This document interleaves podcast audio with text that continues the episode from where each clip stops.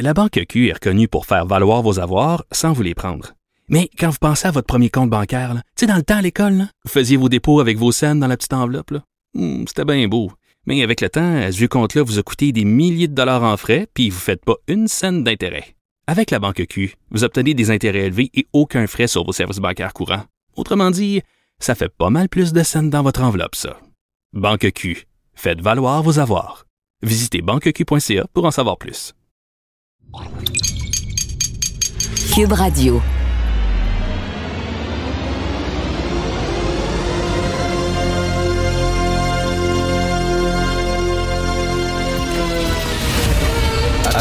Attention, cette émission est laissée à la discrétion de l'auditeur. Les propos et les opinions tenues lors des deux prochaines heures peuvent choquer. Peuvent choquer. Oreilles sensibles s'abstenir. Richard Martineau. Martino. Un animateur pas comme les autres. Richard Martineau. Cube Radio. Eh, bonjour, bon mercredi, merci d'écouter Cube Radio. De qui on va rire au cours des quatre prochaines années? Je veux dire, il s'en va. On va rire de qui maintenant, là? De Joe Biden? Pas super drôle, Joe Biden. Non, mais lorsqu'on regarde ça, là, Donald Trump, quel gâchis quand même, quel gâchis. Parce que, OK, on va faire de l'Uchronie. Savez-vous c'est quoi de l'Uchronie? C'est refaire l'histoire. Par exemple, Inglorious Bastards, le film de Quentin Tarantino, euh, montre que les Américains ont tué Hitler à mitraillette complètement faux, on le sait bien. Il s'est tué dans un bunker, mais il a refait l'histoire. Il a fait la même chose avec Once Upon a Time in Hollywood. Il a refait l'histoire de Sharon Tate, puis finalement, Sharon Tate se fait pas tuer par Charles Manson. Bon. Alors, on va refaire l'histoire des États-Unis. Mettons que Trump n'avait pas été le guignol qu'il était et qu'il est. Mettons qu'il n'avait pas été vulgaire et grossier, mais qu'il avait tenu à ses idées, mais qu'il aurait été un politicien normal. Quelqu'un, mettons, comme Ronald Reagan. Il y a peut-être des gens qui l'aiment pas, Ronald Reagan. On peut l'aimer, pas l'aimer, mais c'était pas un coucou. C'était un gars qui avait des idées, il tenait à ses idées, puis il en avait des bonnes. Il a mis à terre, par exemple, euh, l'Empire soviétique. Et euh, je pense qu'il y avait beaucoup de Russes qui étaient très contents de se débarrasser de cet empire-là. En fait, Reagan a eu une idée bien brillante, c'est qu'on va faire une surenchère dans les armes. Puis euh, si nous autres, on a un AK-47, les, les Russes vont acheter une AK-47. Puis nous autres, on va acheter une bombe A, puis ils vont acheter une bombe A. Puis on va acheter une bombe H, puis ils vont acheter une bombe A. Bon. Ils les ont mis à terre. Ils les ont mis carrément à terre, ils les ont ruinés. Bon. Mettons si Trump avait été un être humain normal. Regardez son programme, le protectionnisme. OK, là, ça fait des années que la mondialisation, nous autres, on décide, notre nation, notre pays, on va avoir les deux mains sur le volant, on rapatrie certains pouvoirs. Ben, oui, ça se défend tout à fait contre la rectitude politique. Rectitude politique, les woke, là, puis la censure sur les campus et tout ça, là. Il militait contre ça, euh, Trump. Ben ouais. Euh, se tenir debout face à la Chine. Ben pourquoi pas? rappeler à la Chine qu'à un moment donné, il faut qu'elle respecte les règles du jeu, puis qu'elle peut pas faire de l'espionnage industriel à grande échelle, puis se foutre totalement du, copyright et tout ça.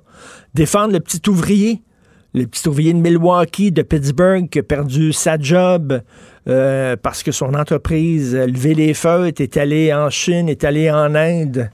Euh, se tenir debout puis euh, parler au nom des, petits ouvriers qui ont été abandonnés totalement par une élite de gauche, bobo, euh, les gagnants de la mondialisation. Mettez ça dans un programme. Puis faites-le défendre par un gars qui avait de l'allure, qui respectait les institutions de son pays, qui n'était pas grossier, qui n'était pas vulgaire, qui qui parlait pas des femmes comme un gros macho fini. Qui se montrait sensible à la question raciale, il aurait pu être un grand président. Il aurait pu être un bon président. Mais le gars, il avait une personnalité de cul. Imaginez le Trumpisme sans Trump. Parce que moi, je pense que le Trumpisme va survivre à Donald Trump. C'est certain parce que je reviens là-dessus. Il y avait des idées qui n'étaient pas particulièrement connes mais c'était son pire ennemi. Vraiment, le gars, il souffre d'un ego hypertrophié. narcissique à l'os, complètement. C'est une, une, forme de maladie mentale. Mais tu regardes ça, puis tu dis quel gâchis. Puis finir là-dessus, sur le coup du Capitole, en disant Hey, allez-y, là, prenez d'assaut le Capitole, en encourageant une gang de coucous qui se promènent avec des cornes sur la tête. Et tu regardes ça, tu dis, my God, que le gars a passé à côté de, de son destin, de ce qu'il aurait pu être. Et moi, ce que je souhaite aux Trumpistes, c'est qu'ils redeviennent un, un, mouvement intelligent, un mouvement qui est intéressant, euh, peut-être comme un peu, tu sais, le Tea Party à l'époque, dans les années 90, le Sarah Palin, celle qui voyait les Russes de sa maison en Alaska. Euh, bon, c'était un peu coucou, c'était un peu guignol, mais quand même, ça avait un peu plus de bon sens, le Tea Party. Tea Party, c'est comme baisser les impôts, c'était ça. On était curés de payer les impôts pour n'importe quoi, euh, baisser les impôts. Bon, mais c'était un mouvement qui était pas mal moins coucou que le Trumpisme. Mais tu regardes ça, tabarnouche.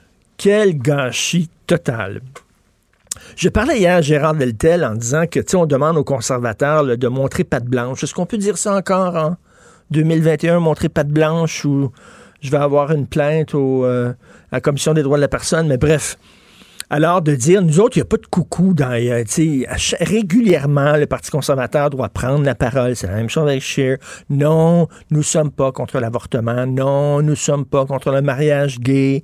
Non, nous ne sommes pas pour l'extrême droite, etc. Mais c'est drôle qu'on demande aux partis de droite de se dissocier des coucous à l'intérieur de leur parti, alors que ben, des coucous, il y en a chez la gauche. Est-ce qu'on demande à Québec solidaire de se dissocier euh, des gens qui euh, pètent les vitrines, foutent le feu aux autos à chaque fois qu'il y a une manifestation contre la brutalité policière?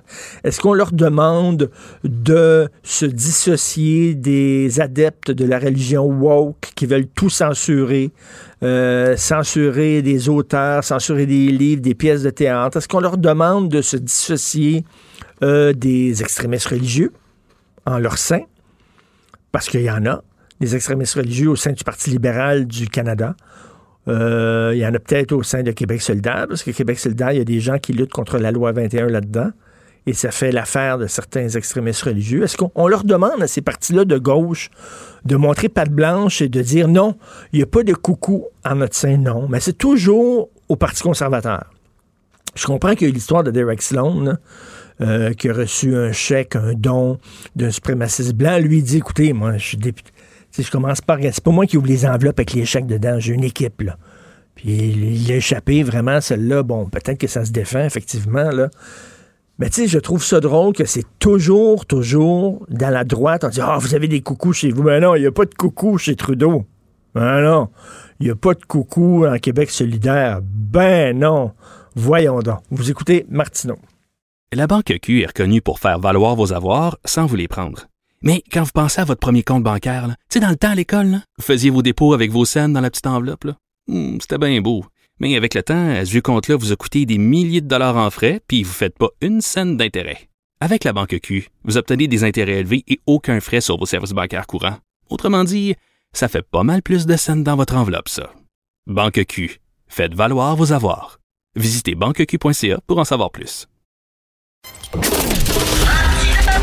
Martino, souvent imité, mais jamais égalé. Vous écoutez Martino, Cube, Radio. Le, commentaire de Félix Séguin, un journaliste d'enquête pas comme les autres. Hey, mon cher Félix, François Legault veut que Justin Trudeau euh, interdise les voyages non essentiels. OK, mais comment on fait ça? Comment on fait ça? Là? Ah, à l'aéroport, ton voyage, est-tu essentiel? Montre-moi la raison de ton voyage. Ça va prendre quoi? Ça va prendre la signature de ton patron en disant oui, il faut qu'il aille là pour travailler, la signature d'un médecin. sais. Comment tu fais pour filtrer c'est un voyage essentiel, pas essentiel? Qu'est-ce Ben, qui est un voyage essentiel? Yuri Chassin, c'était-tu essentiel? C'était-tu pas essentiel? C'est difficile. Ben c'est très difficile parce que c'est d'abord moi il y a quelque chose que j'ai lu sur la loi sur la mise en quarantaine là euh, qui correspond à des voyages essentiels là que je trouve disons qui tombent sous le sens. Euh, exemple, quand on se rend à l'étranger euh, au chevet de, euh, de nos proches qui est malade. Oui.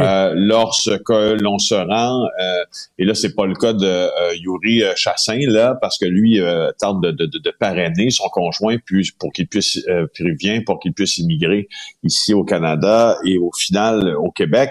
Ça c'est pas une, une, bonne raison dans le processus, mais pour aller signer des papiers ou aller être interviewé. Euh, par, par un gouvernement étranger, c'est une autre des bonnes raisons dans, dans cette loi-là sur les services essentiels. Il y en a plusieurs. Euh, tu sais, regarde, nous, euh, à TVA, on a voyagé en temps de pandémie aussi, ben euh, puis au bureau d'enquête à quelques reprises pour aller terminer des reportages pour lesquels on n'avait pas ben, ben, le choix de, de, de, se déplacer, mais on a voyagé dans, si tu veux, là, euh, l'inverse du pic, le bas, le bas, le bas du, taux d'infection de la pandémie quand c'était le moins pire. Puis on avait des attestations de déplacement de nos employeurs, mais encore là, c'est laissé à la euh, discrétion des, des euh, des douaniers, des douaniers américains aussi quand on se rend aux États-Unis. Ben, bref, en tout cas. C'est pas évident, là, par exemple, les gens qui décident, parce que là, il y a des gens qui vont dire oui, mais vous avez rien qu'à interdire les voyages dans le Sud. Attends, mais là, tu peux aller dans le Sud pour le travail et tu peux aller euh, en Europe pour le plaisir. Tu peux faire un voyage non essentiel en France, par exemple. Mais là, parce que ce serait en Europe, on dirait c'est correct, mais dans le Sud, tu n'as pas le droit. Tu sais, c'est pas évident. C'est facile de dire ça, là. Interdire les voyages non essentiels, mais veut dire concrètement, on va faire ça comment? Mais tu sais, il y a une autre, le plus important dans ça, puis on, on chante. J'ai fait le tour de cette question-là hier soir en parlant à, plusieurs euh, sources, euh, informateurs même, on pourrait dire, qui sont dans le domaine policier. Euh, la question, c'est vraiment l'application de la loi sur la mise en quarantaine, l'application hmm. provinciale d'une loi fédérale qui est faite par la GRC, faite par la GRC présentement. et puis, lorsqu'on me disait, en tout cas chez les policiers, sais, on me disait, si tu demeures, Félix, disons, au Saguenay-Lac-Saint-Jean, puis que tu reviens de vacances et que tu n'as pas respecté euh, ta quarantaine, puis que tu reçois la visite euh, euh, d'un agent de la GRC, ben achète-toi un 649 parce que ça n'arrivera pas souvent. Il n'y a pas de détachement de la GRC au Saguenay-Lac-Saint-Jean. C'est ben oui. C'est impossible. La loi sur la mise en quarantaine fédérale, elle est presque impossible à, faire appliquer par la GRC au Québec. C'est pour ça que à partir du 1er février, ça avait déjà été prévu d'ailleurs. On tente de trouver par décret puis etc. C'est un peu complexe la mise en application de tout ça, mais une manière que la Sûreté du Québec puisse la faire appliquer ainsi que les corps de police, police municipaux. Et c'est ça qui sera la clé de tout. Parce que si tu as une loi sans conséquence, ben c'est pas une loi. Une loi, ça vient avec une réprimande, une conséquence, une ben amende, un ci, un ça. Et si t'es pas capable de faire appliquer, t'es mieux de pas en avoir puis de passer à un autre mécanisme. Tu comprends? Euh, c'est ce qu'on est en train de me dire. Puis à l'aéroport comme tel, euh, pour les gens qui reviendront de voyage, attendez-vous pas à avoir des, des policiers postés à l'aéroport. Ça donne rien. Les, ce qu'il faut, c'est des policiers qui sont capables d'aller cogner chez vous pour voir si tu t'y trouves et pour voir si t'es pas en train de faire le clown, euh, euh, puis t'es en train de faire un party chez vous ou tu vas à l'épicerie quatre fois par jour. Ou, c'est ça qui est en cause ici, euh, pense-t-on, du côté policier. Mon cher Félix, pendant que tu me parles, j'ai un écran de télé devant moi en direct. C'est l'hélicoptère transportant Donald Trump qui s'en va à un rassemblement. Il a sacré le camp. Il est parti, he's gone. Voilà, alors Marine One va quitter vers la euh, base militaire d'Andrews, hein, où l'attend Air Force One pour qu'il puisse euh, pour qu'il puisse partir vers Mar-a-Lago en Floride, où je suis allé d'ailleurs euh, cet automne. Ah oui? C'était assez particulier de voir justement ce, ce, ce ce complexe, ce, riche complexe immobilier, là, les dépendances qui en font partie, et les gens qui allaient se, le visiter, en fait, qui allaient passer dedans pour se prendre en photo. Je voulais te parler de euh, du, du pardon présidentiel, en fait, peut-être pas euh, nécessairement euh, en, en, détail le nombre de personnes qu'il a graciées. Tout ça, on peut faire le survol pour ceux qui ne savent pas, mais c'est 73 personnes là euh, qui euh, viennent de bénéficier du, du pardon présidentiel. bon, on savait et on se doutait que Steve Bannon était pour en bénéficier. Ben, il en a bénéficié aussi. Je croyais qu'il était en froid avec Steve Bannon. Moi, je pensais que c'était un chicane. En... Ben, de toute façon, il était en chicane avec tout le monde, hein, Trump. Mais... Oui, c'est ça. ça, c'est une drôle d'affirmation. je pense qu'il était fâché, ouais. Mais ça dépend du moment de la journée. Fâché, défâché. En tout cas, il a parlé euh, très récemment. M. Bannon il a fait un appel à... Non, plutôt l'inverse. Trump a fait un appel à mm. Bannon. Euh, tu te rappelles, hein, c'est un des artisans de sa campagne. Euh, c'est un des... D'ailleurs, tu sais, quand moi et toi parlons de, de, de désinformation, de complotistes, de, de, de fausses vérités, M. Bannon en est un des meilleurs artisans au monde. Euh, hmm. Alors, tu vois, c'est lui qui a créé un peu euh, le, phénomène politique aussi de Donald Trump, mais qui s'est fait justement répudier en 2017. Alors, clémence pour Monsieur Bannon, euh, mais, mais, on, mais ça, on le savait. Là. Mais ce qui est intéressant, c'est de voir le type de personnes aussi qui, qui ont été pardonné. Lil Wayne. Brody, Lil Wayne, Lil possession d'armes, euh, euh, le collecteur de fonds euh, Elliot Brody. Euh, non, mais penses-tu penses que chez lui, là, quand il revient de sa, sa partie de golf, là, penses-tu qu'il relaxe en buvant un scotch en écoutant Lil Wayne? Non, mais c'est justement, je, ça doit d'abord, il boit pas. Euh, Donald Trump, je pense qu'il a, qu a l'alcool en aversion parce que son frère euh, est mort des suites des complications du, euh, de l'alcoolisme. Peut-être, peut-être que ça y aurait fait du bien. Peut-être que s'il avait été chaud d'ail un peu pendant quatre ans, peut-être que ça hein. aurait équilibré un peu, un petit peu chaud d'ail.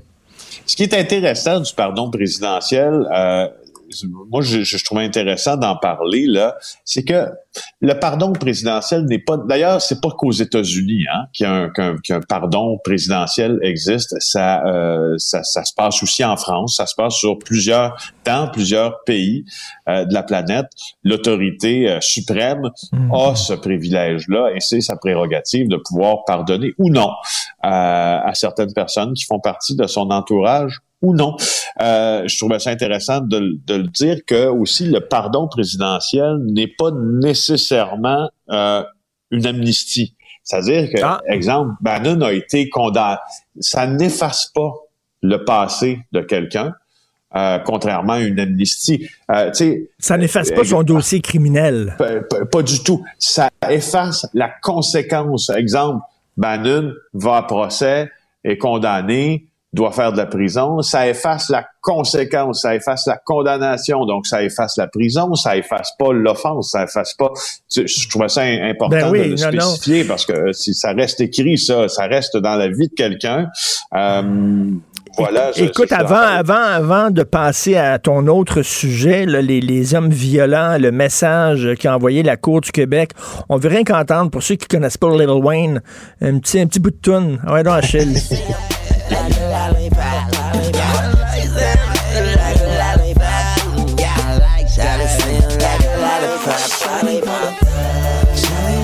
Ah, je, l'imagine hein, en train de relaxer en buvant son lait au chocolat. en écoutant je, te jure, hein. je te jure, c'est c'est euh, c'est pas euh, c'est pas inné chez moi euh, d'écouter Lil Wayne sans sans pour autant juger de de sa musique. Non, non, moi, je, je, suis vraiment pas, je suis vraiment pas très rap et hip-hop personnellement. écoute donc un message assez clair envoyé par la Cour du Québec aux hommes violents. Oui, un message qui a pris du temps à être envoyé, mais un message quand même. Huit ans de recours devant les tribunaux euh, d'une femme qui a été battue par euh, son mari pour finalement en aboutir avec une décision de la Cour, raconte Roxane Trudel dans le Journal de Montréal, qui intime son ex à verser 200 000 dollars à cette femme-là qu'on appellera euh, Monica. Elle dit, euh, elle dit, euh, c'est facile de baisser les bras, d'abandonner, c'est lourd, ça dure longtemps, no wonder, ça dure très longtemps. Mais elle dit, mm. battez-vous jusqu'à la fin, battez-vous jusqu'à la fin. Évidemment, elle n'a pas donné son, son, vrai nom, mais pour protéger son anonymat. Mais son histoire, c'est que depuis 2012, elle est devant le, le tribunal parce que son ex-conjoint, qui s'appelle Craig O'Brien, Euh, lui a été condamné à huit mois de prison. Il a plaidé coupable à des accusations criminelles, je spécifie criminelles, d'abord d'agression physique, de voie de fait grave, que euh, ça s'est produit en, en 2015. Et puis la victime, ce qu'elle s'est dit, elle s'est dit, c'est comme c'est insuffisant en fait. Euh, et, et, là, euh, la cour d'appel avait octroyé, la cour avait octroyé un montant à, cette femme-là, puis euh, on, elle s'est ravisée au fond. Puis là, on a porté l'affaire euh, justement en appel, puis c'est 200 000 qu'elle va recevoir. Alors, ça ouvre la voie à, une autre, ça ouvre la voie à une autre façon ben de voir le crime, comme aux États-Unis, où, on en entend plus parler en disant la, la justice criminelle t'as pas eu, mais le civil peut t'avoir, par exemple. Exactement. Euh, il y a des gens que peut-être tu euh, foutent une volée à leur blonde, ils s'en foutent, comme quoi c'est immoral, mais oh, si tu touches à leur portefeuille, peut-être que soudainement le message va passer un peu plus. C'est désolant. C'est désolant, mais il y a des gens qui écoutent seulement leur portefeuille. Donc, si on leur dit qu'ils risquent de payer de leur poche, peut-être qu'ils vont y penser à deux fois. Ben c'est ça. Et puis ça envoie, ça envoie un message euh, de, de, précaution, quoi, en disant attention là, finalement là, si, si vous y pensez, puis pensez-y comme il faut là, parce que le, le tribunal, ce qu'il dit dans ça, puis c'est l'essence de la chose, c'est on est conscient des dommages, on est conscient de, de tout ce que ça peut créer chez une personne, puis la compensation financière va avec euh, l'étendue des dommages aussi. Et rapidement, une Américaine qui a connu une fin atroce, un, accident. ça m'a, je voulais juste en parler quelques, ben, quelques secondes parce que moi, ça m'est déjà arrivé, ça. Euh, comme c'est arrivé à cette femme-là de 23 ans à Columbus, en Ohio. Tu sais, quand tu tente de sortir d'un stationnement payant, puis tu dois euh, entrer ta carte de crédit, euh, entrer ton billet de stationnement pour le valider, ton ticket, etc. Ben, euh, elle voulait faire justement un paiement à une borne et et puis sa carte est tombée. Elle a ouvert la portière de sa voiture encore en marche. Elle s'est penchée à l'extérieur pour ramasser sa carte à la place de passer sur le frein, elle a appuyé sur l'accélérateur et puis euh, sa, sa, tête est demeurée coincée entre la voiture et la borne de paiement. 23 ans, morte euh, ah. sur le coup. C'est bête, hein? Mais c'est bête, mais ça, ça m'est arrivé, moi aussi. Ben, toi aussi, je suis ben sûr. C'est pour ça que je voulais en parler. Ça m'a, ça, ça puis plus d'une fois, plus d'une fois où j'ai ramassé quelque chose, ah, ça vient de tomber, ou tu as un service à l'auto, exemple, puis euh, t'échappes ta carte ou t'échappes un, billet ou des billets ou ton portefeuille ou puis tu ramasses puis t'éteins pas la... alors euh, tu, tu ne coupes pas l'alimentation du moteur. Je voulais juste ben quoi dire que ça se peut, tu sais. Ben oui, il faut, faut, faut, vraiment faire euh, attention. Donc, et bien sûr, grosse journée aujourd'hui là, pour ce qui se passe aux États-Unis. On va suivre ça, bien sûr, toute la journée. Et d'ailleurs, dans quelques secondes, dans mon segment avec Jean-François Guérin, je vais justement revenir sur le fameux pardon présidentiel qui gracie des dindes, ça me dérange pas, mais des, des, gens condamnés, j'ai un peu plus de problèmes. Bonne journée, Félix. OK, bye. Salut. Cube Radio. Cube Radio. En direct à LCN. Salut Richard. Salut Jean-François. Alors, pour les gens qui nous regardent à LCN présentement, euh, on voit l'hélicoptère Marine One arriver sur le tarmac tout près de Air Force One. Donald Trump va monter après une cérémonie militaire dans les prochaines minutes à bord de l'avion présidentiel pour une toute dernière fois parce que dans 3h30 minutes, il ne sera plus président des États-Unis. Euh, Richard, c'est toujours une journée spécial, ben, mais ça l'est encore plus cette fois-ci. Tout à fait, mais j'aimerais commencer par euh, offrir tous mes, mes sympathies, toutes mes sympathies à tous les caricaturistes, les humoristes et les imitateurs qui se retrouvent sans job aujourd'hui. C'est une dure journée pour tu les qu'ils vont manquer de matière première? Ils vont rire de qui maintenant? Dire, on va s'en ennuyer énormément. Et là, c'est surréaliste, parce que bon, il y aura personne sur la fameuse place à Washington, entre autres pour la pandémie, bien sûr. Mm-hmm. On veut pas des attroupements de personnes, mais aussi pour des raisons de sécurité. On parle de 25 000 membres de la garde nationale qu'on a filtrés hein, pour savoir s'il y avait des hmm. pro-Trump là-dedans, des gens qui pourraient peut-être se promener avec des cornes de bison sur la tête. Alors là, tu vois la plus grande démocratie au monde euh, qui soudainement euh, euh, doit faire appel à l'armée pour protéger ces, institutions démocratiques. Écoute, on regarde ça, on a l'impression d'une élection en Irak ou d'une élection en Afghanistan, c'est-à-dire un pays qui vient tout juste de découvrir la démocratie et qui doit euh, euh, avoir recours à l'armée pour protéger ses premières élections. C'est vraiment ça, c'est très surréaliste ce qui se passe. Et en regardant ça, Jean-François. J'en parlais tantôt en début d'émission à Cube Radio. Je me dis que Donald Trump est passé à côté de son destin parce que s'il n'avait pas été aussi euh, ordurier, aussi vulgaire, aussi grossier, s'il n'avait pas été le guignol qu'il était, s'il avait défendu de façon intelligente son programme, le protectionnisme économique, se tenir debout face à la Chine, la défense des petits travailleurs qui ont perdu leur job suite à la mondialisation, tout ça, le retour de la nation, tout ça, c'était un programme qui se tenait, qui se défendait. Le gars était son pire ennemi. Donald Trump est passé à côté de son destin. Il aurait pu être peut-être un bon président, mais le gars avait visiblement des problèmes profonds de narcissisme et d'ego surdimensionné, ce qui fait que, écoute, il est devenu un clown alors qu'il aurait pu être un président comme, comme Ronald Reagan, par exemple. On est pour, on est contre, mm-hmm. mais c'était pas un bozo. Ah, vraiment, le gars, euh, c'est lui-même auto-pelure de bananiser pendant quatre ans. Oui, et ça, a culminé évidemment le 6 janvier dernier avec euh, ben, ce qui s'est passé au Capitole. Tout à fait.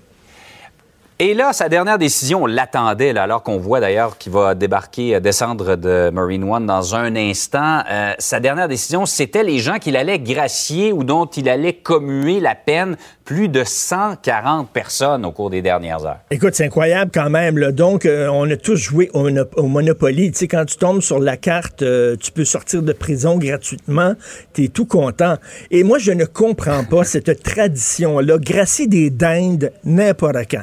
OK, il peut gracier autant de dingues qu'il veut, mais gracier des gens qui ont été condamnés. Écoute, Bill Clinton a gracié son propre frère. C'est incroyable. Son frère qui avait été euh, condamné pour possession euh, de cocaïne, il avait gracié son frère. Gerald Ford avait gracié euh, Richard Nixon, son, son prédécesseur qui avait été pogné, on sait, dans, une histoire d'écoute électronique. Et il me semble que les États-Unis ont été bâtis contre la monarchie. Les Américains en avaient ras-le-bol de la monarchie. Et s'il y a quelque chose qui fait royauté, c'est bien le roi qui gracie ses proches, qui gracie ses amis. Donald Trump qui a gracié Steve Bannon, son ancien conseiller et tout ça. Il semble que si tu connais le président, si tu es proche du président, tu vas être gracié. Si t'es pas dans la gang, si t'es pas dans, autour de ses proches, tu vas rester en prison. C'est une tradition que je ne comprends pas. On dirait c'est la Rome antique avec Caligula qui avait le pouce en haut et le pouce en bas. ça n'a aucun maudit bon sens. Comment ça se fait qu'on permet ça? Alors moi, je dis gracier des bien sûr, mais alors là, il part dans les coups de canon, là, mais je reviens là-dessus. Il est passé à côté de son destin, Donald Trump, et vraiment, il était son pire ennemi. Peut-être c'est ce qui lui a coûté, parce qu'il est quand même passé près d'une réélection. Ben oui, tout à fait. C'est l'histoire du, Capitole, c'est vraiment, ça va être resté une marque euh, vraiment sur, euh, sur euh, son, sa présidence, une marque qui ne sera pas possible d'effacer. Merci Richard, passe une belle journée. Merci, bonne journée. Au revoir. La Banque Q est reconnue pour faire valoir vos avoirs sans vous les prendre. Mais quand vous pensez à votre premier compte bancaire, tu sais, dans le temps à l'école, vous faisiez vos dépôts avec vos scènes dans la petite enveloppe. Hmm, c'était bien beau. Mais avec le temps, ce vieux compte-là vous a coûté des milliers de dollars en frais, puis vous ne faites pas une scène d'intérêt. Avec la banque Q, vous obtenez des intérêts élevés et aucun frais sur vos services bancaires courants. Autrement dit, ça fait pas mal plus de scènes dans votre enveloppe, ça. Banque Q, faites valoir vos avoirs. Visitez banqueq.ca pour en savoir plus. Joignez-vous à la discussion. Appelez ou textez le 187 Cube Radio 1877 827 2346. Alors, on sait que le Grand Orange quitte aujourd'hui. Tiens, on va en parler avec un, de ses fans. Un de ses fans, M. Yvon Dehaye, maire de Louisville. Bonjour, M. Dehaye. Bon matin, Monsieur Martineau, tous ceux qui nous écoutent, puis une bonne année en passant. On a encore 11 eh. gros mois et demi à faire encore. Hein? Ben oui, ben oui, bonne année à vous aussi. nous ça. Merci, monsieur. Votre homme, votre homme s'en va?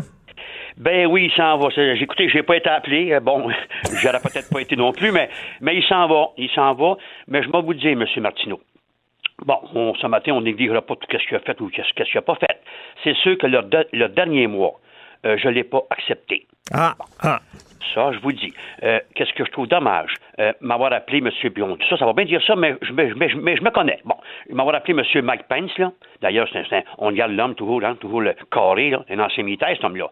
J'aurais dit, j'aurais rentré dans la, dans la maison ovale, dans la maison blanche, mais dans le bureau ovale, et j'aurais dit, Monsieur le Président, il faut que je vous parle. Bon, ça se passe, cela. D'abord, il était près de lui. Il l'a toujours, vous savez, marqué, Mike Pence l'a toujours supporté envers et contre tous.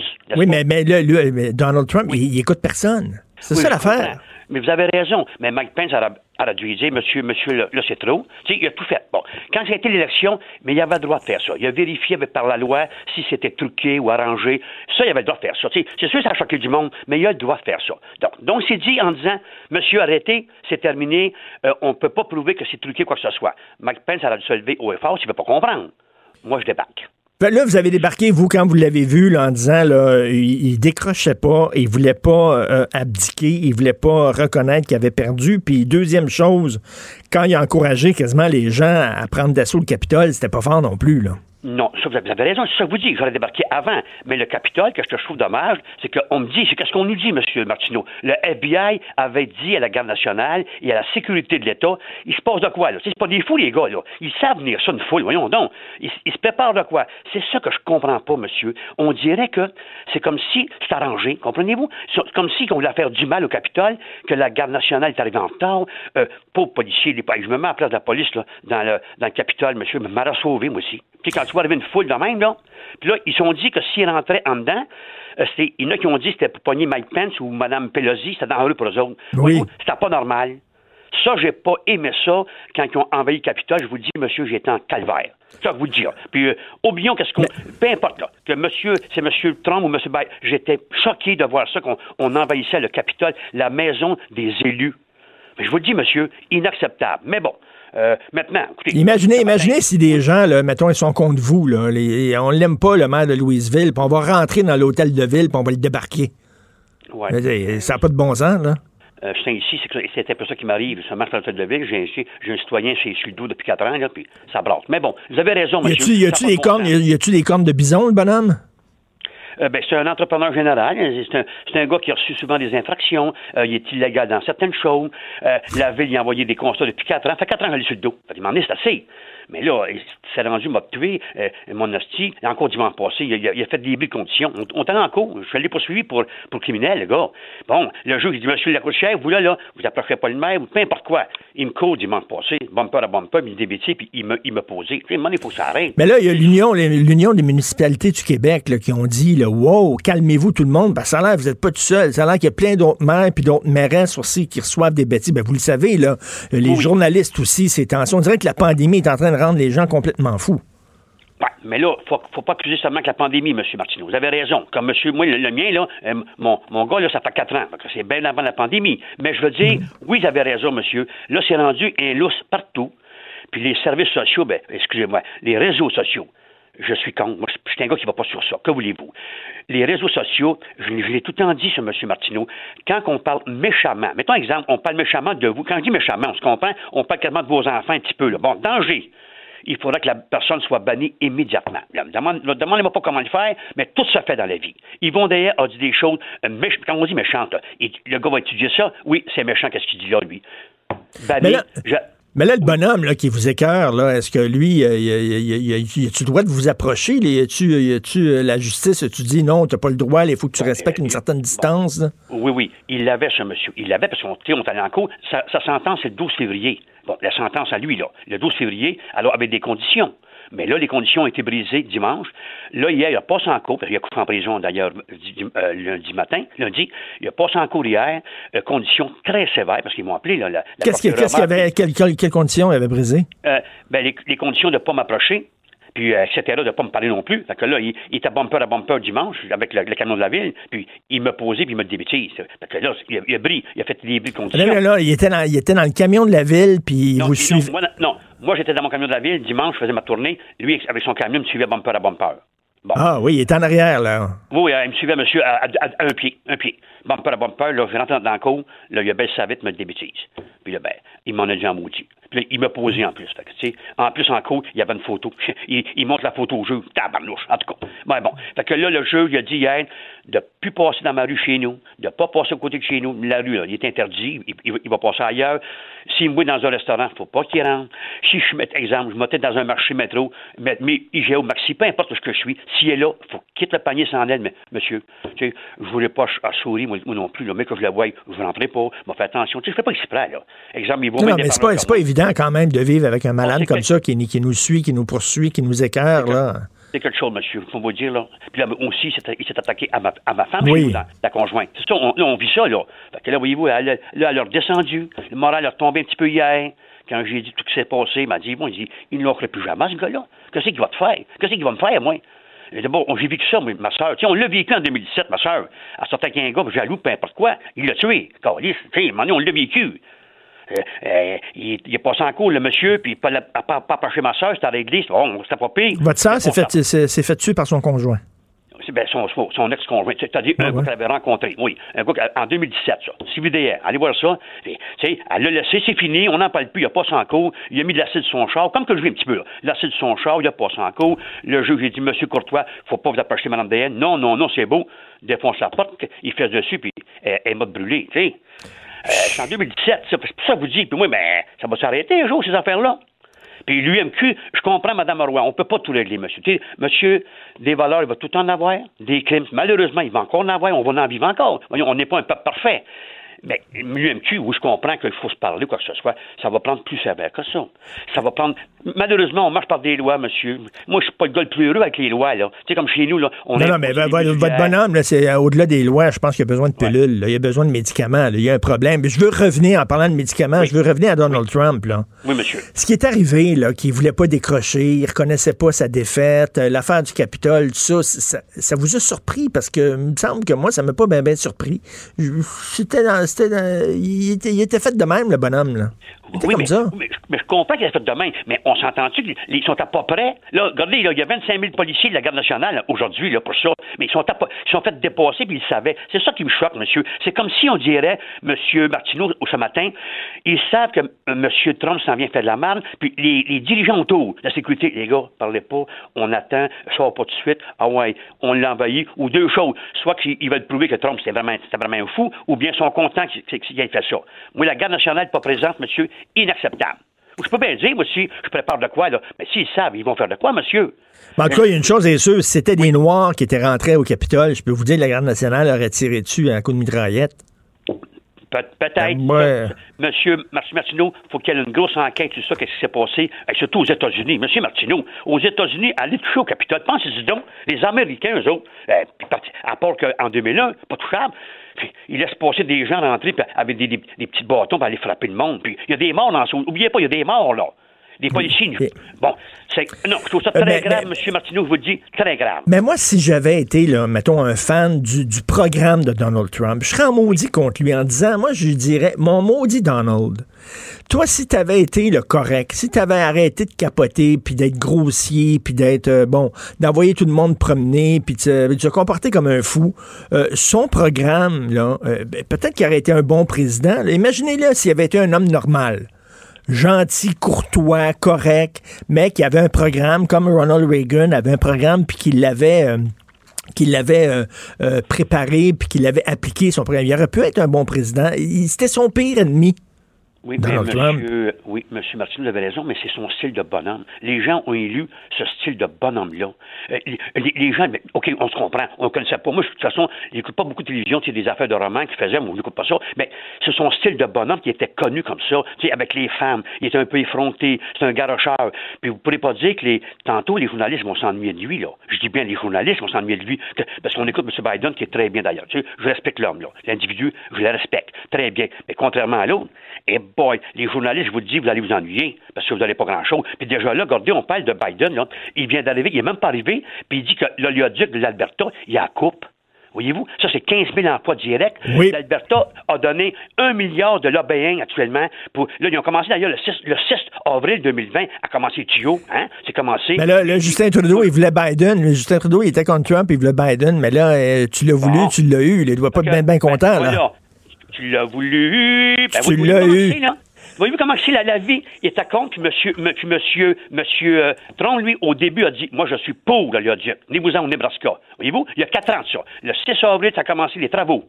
Monsieur Biden, je me répète, il n'est même pas arrivé. Il dit hey, euh, Mon petit monsieur Trudeau, je cancelle ça, moi. Puis Mme, Madame Kamala Harris, qui pousse en arrière, elle a vu être un jour. Puis elle, a dit On ferme tout ça parce que vous avez les gens verts. Les gens sont tellement verts que ça pourrit. Vert, vert, vert, c'est trop, là. Vert, vert, vert. Puis vous, votre casquette rouge, qu'est-ce que vous allez faire avec ça? Vous l'avez la gardée dans, dans le garde-robe? elle serrée. Mais vous allez m'inviter un jour, ben, je vais vous la vais vous la donner, monsieur. Ah ouais, moi, je veux vous voir avec votre casquette sur la tête. Mais, non, non, non. Mais non, non, mais quand, quand, le gars va vous écœurer, là, votre citoyen, là, à Louisville, mettez votre casquette, il va se tenir tranquille dans ta barnouche. Moi, je pense pas. il va prendre son trou. Monsieur, j'ai assez de trucs avec, avec, mon gars sur ça. mais, monsieur Martineau, j'étais quand même le, le, gars qui a dit, j'ai tout le temps appuyé 30. Je, je me suis pas gêné de le faire. Mais aujourd'hui, je vous le dis, il y a un mois, moi, hey, tabarnouche, ça a sauté. Bon, mais bon, comme vous avez dit, je suis peut-être Toto, mais je suis pas Tata. Ou l'inverse. Non, non, c'est l'inverse. Pensez toujours au A. Je suis peut-être Tata, mais je ne suis pas Toto. C'est ça, c'est en plein ça. Peut-être Tata, mais c'est pas Toto. le, gars, le gars va dire Tata, Tata, parfait, mon gars, mais je suis pas Toto. Bonne journée, puis j'espère, j'espère que, j'espère que votre ami va arrêter de vous écœurer. C'est vraiment complètement débile, cette histoire-là.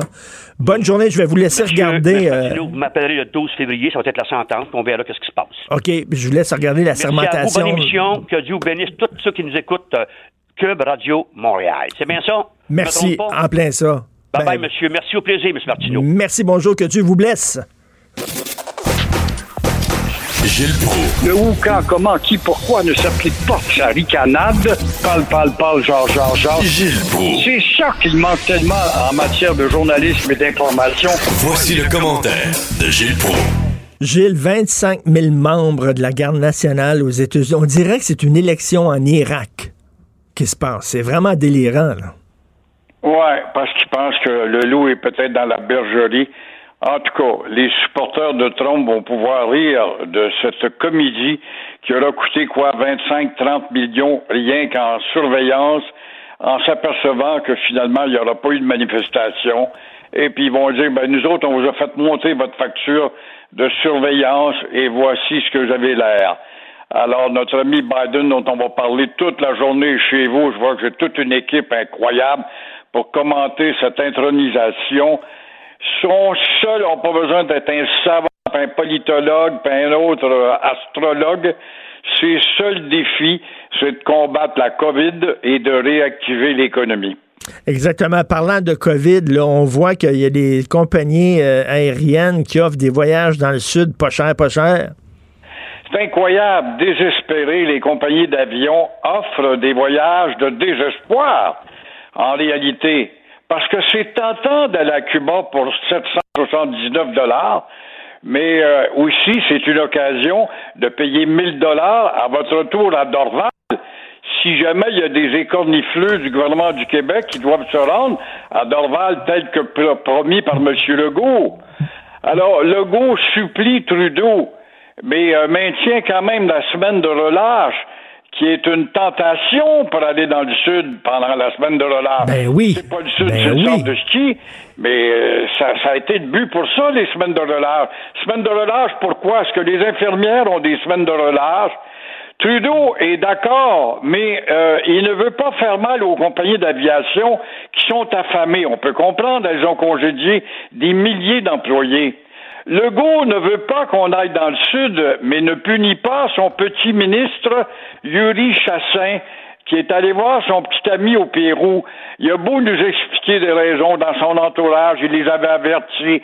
Euh, ça ne tient pas, ça demeure une maladresse. Mmh. Et euh, on connaît très bien l'expression, c'est pas le Pérou. C'est pas pour rien que les explorateurs européens cherchaient le Pérou, à imiter le Pérou, parce que le Pérou était tentant en termes de richesse rapide. Mais, Alors voilà le portrait de Micmac d'une société hésitante et mêlée qui aurait dû, dès le départ, jouer dur, mur à mur. Mais qu'est-ce qu'on devrait faire? Interdire tous les vols? Parce que là, François Legault veut interdire les, voyages non essentiels. Mais, mais comment on fait ça concrètement? Là? À l'aéroport, ton voyage, est-tu essentiel? Est-tu pas essentiel? As-tu une feuille signée par ton patron comme quoi tu dois voyager? Pourtant, c'est pas évident, là. Ah, faut pas oublier que c'est l'avion qui est responsable du départ de cette explosion.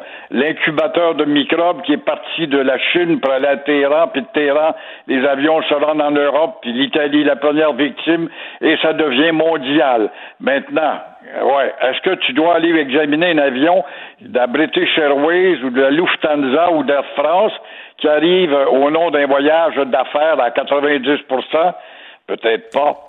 Mais euh, tous ces, ces agences-là qui font de l'argent l'été, l'hiver, pardon, avec le soleil, c'est évident qu'elles s'en vont vers euh, la faillite ou.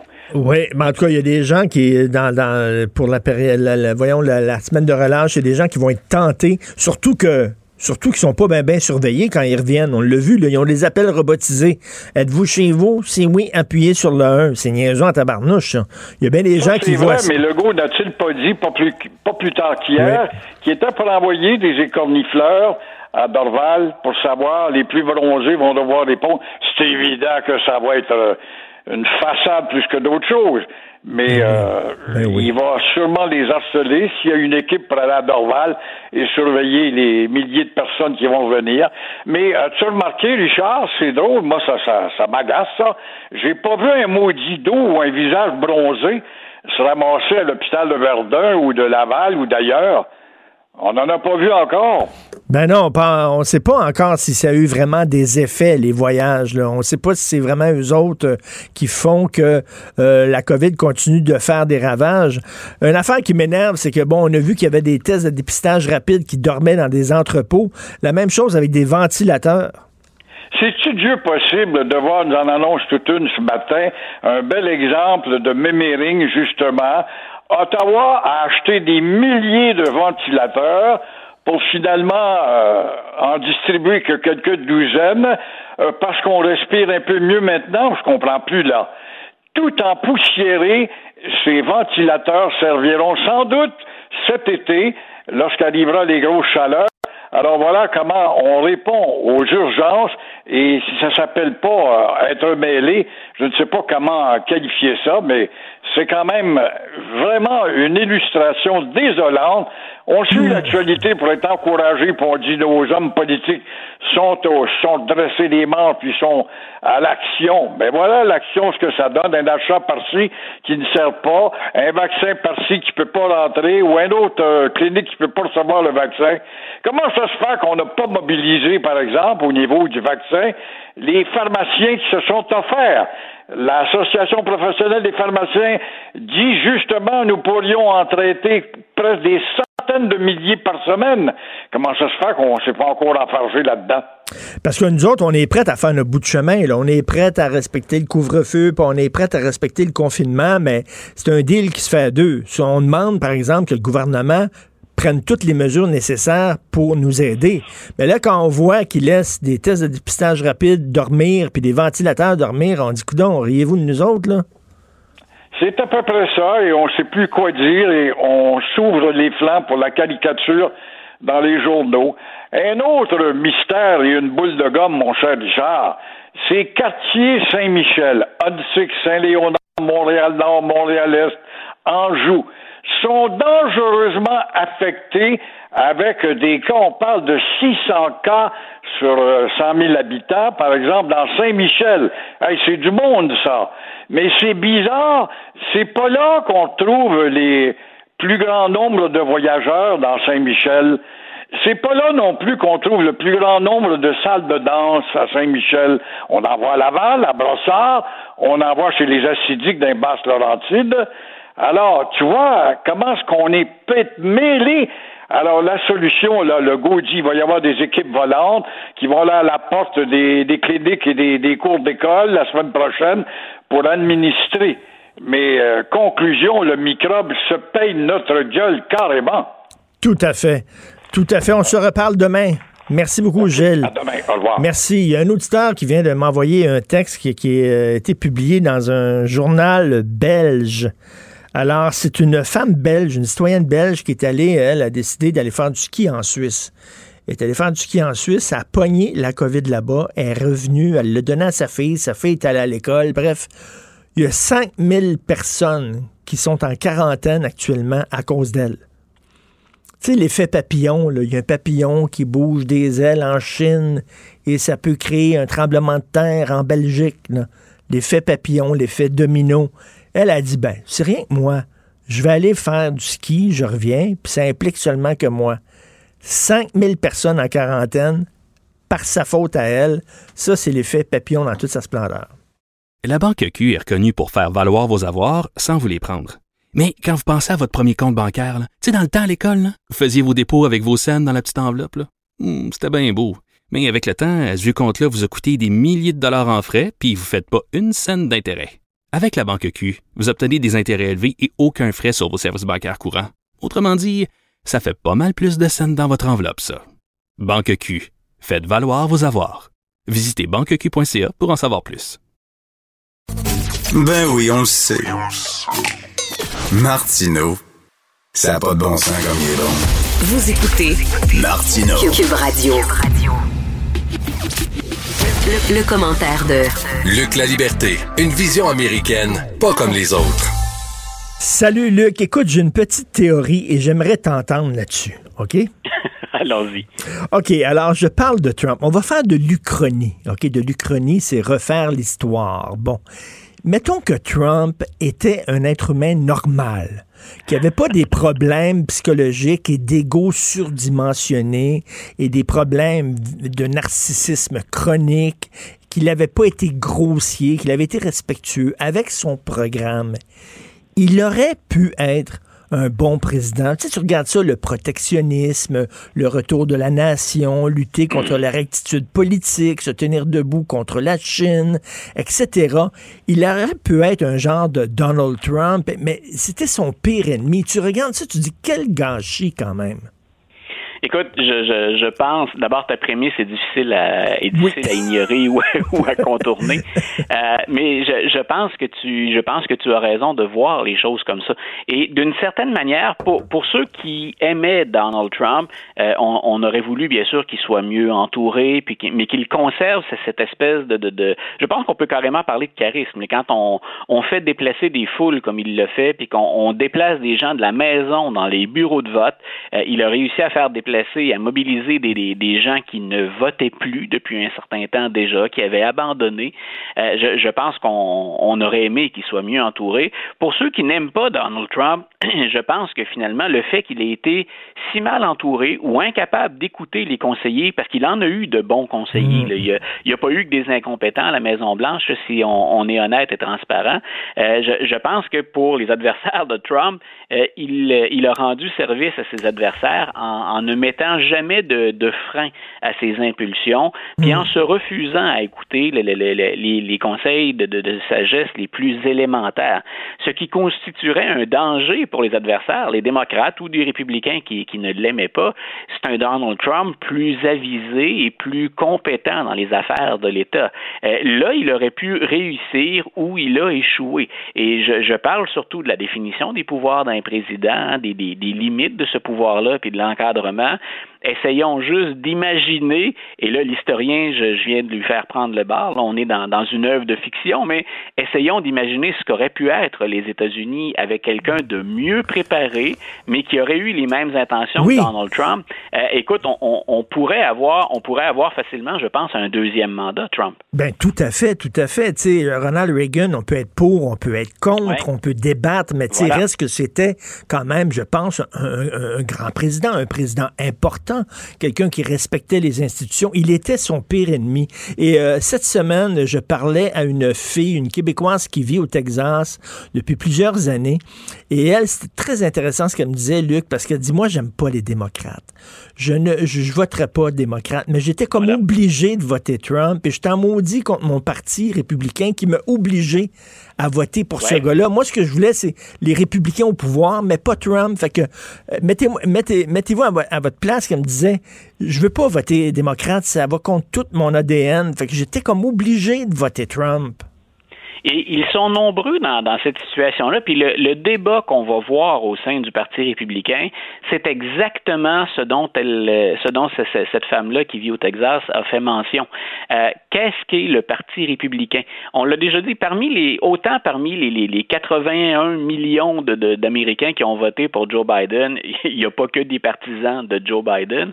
Autant dans les 74, 75 millions d'Américains qui ont voté pour Donald Trump, il y en a beaucoup qui sont d'abord et avant tout républicains.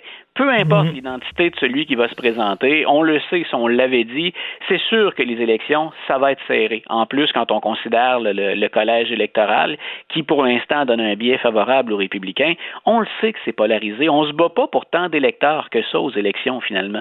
On se bat pour faire sortir le vote. Et la, la, la réflexion du Parti républicain, c'est que sommes-nous sans Trump? Est-ce qu'on est-ce qu'on a absolument besoin de garder ses électeurs, puis la, la faction qui, qui dérape? Ils sont peut-être pas si nombreux que ça, mais ils comptent hein, dans les lors des élections. Donc, quel genre de parti on veut être à, à compter de, de, maintenant? Et je comprends très bien ce que dit mm. cette femme-là. Pour connaître un peu plus la, la, la société américaine, m'y être intéressé depuis très très longtemps, on peut comprendre très bien que dans certaines régions du pays, adhérer à l'agenda démocrate, c'est se condamner à c'est condamné à, échouer. C'est aller contre ses valeurs profondes, mais hmm. c'est aussi oublier la réalité de certaines régions. Et c'est oui, c'est pas c'est pas évident. Il faut que le Parti républicain renoue avec ce qu'il a déjà été. Euh, écoute, on voit ce qui se passe aux États-Unis aujourd'hui. J'ai l'impression d'assister comme à une élection en Irak. Non, mais c'est 25 000 membres des gardes nationales euh, qui sont là pour protéger les institutions démocratiques. Tu dis, attends une minute, c'est-tu les États-Unis, là? Oui, puis sans compter les mesures qui ont été déployées ou les, soldats ou la, garde nationale qui a été déployée dans plusieurs des 50 États américains. On a fermé l'équivalent de l'Assemblée nationale, les State House hein, de, de, de, chacun des États. On les a fermés, barricadés. Euh, il n'y a pas qu'à Washington où on peut voir des, des, des clôtures et une sécurité armée.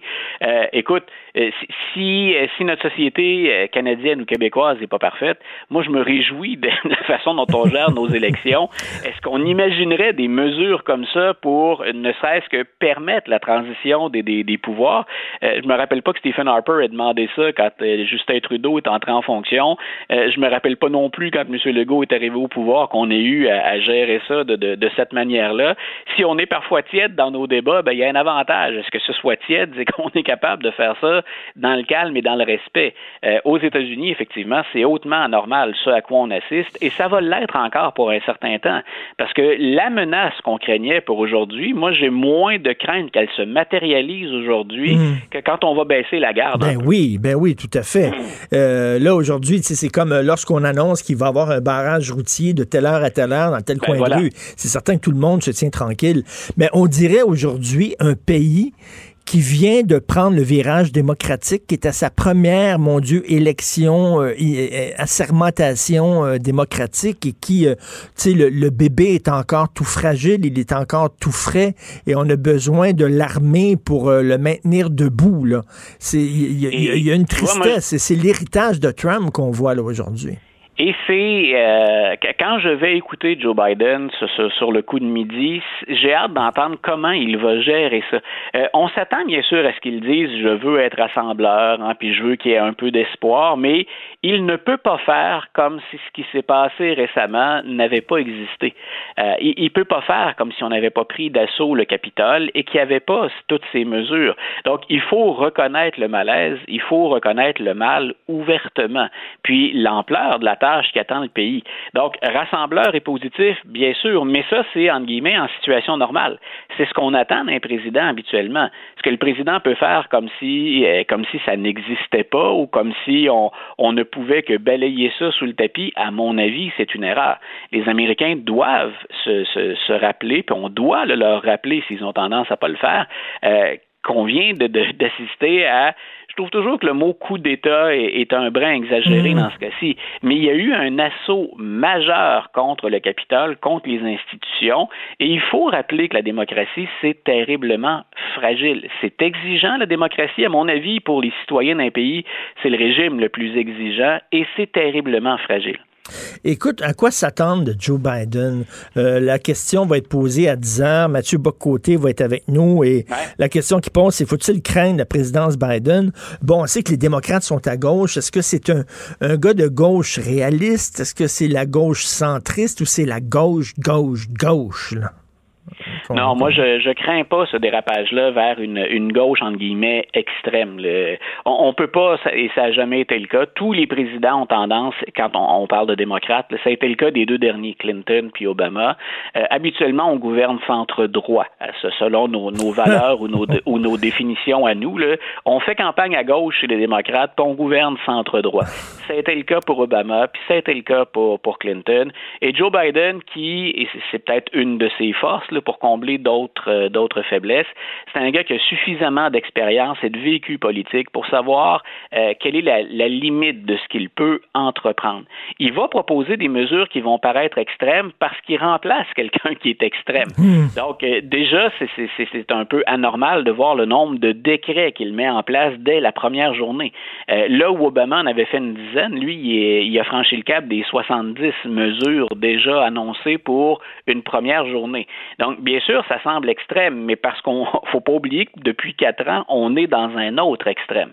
Maintenant, pour l'ensemble des Américains, euh, je, je crains pas de, de, de, de qu'on prenne la direction. Par exemple, et c'est peut-être une des, des, choses que Mathieu va, va aborder parce que ça fait partie de ses sujets de prédilection. euh, mais ceux qui craignent, par exemple, les, les woke, hein, dont, dont, oui. dont on a beaucoup parlé cette année et que je n'apprécie pas particulièrement, euh, Joe Biden ne serait pas un woke. Donc, on, on OK. Pas, on ma, Madame, Madame Harris, parce que euh, M. Biden, ouais. bon, euh, je, on ne sait pas s'il va toffer quatre ans. Là, il n'est pas fringant, fringant. Donc, euh, Madame Harris, est-ce qu'elle, elle est plus tendance woke ou plus à gauche? Je, je, crains, je crains pas Madame Harris non plus de ce côté-là. Bien sûr, si on est un, un vrai conservateur, euh, ce sont des progressistes. Faut, faut pas se tromper. Là. Et Madame Harris, sur la question raciale, d'ailleurs, il y a bien des gens qui, quand on regarde les minorités aux États-Unis, il y a des gens qui se sentent mis de côté aujourd'hui, qui ont l'impression qu'on ne leur permet pas de vivre une page d'histoire.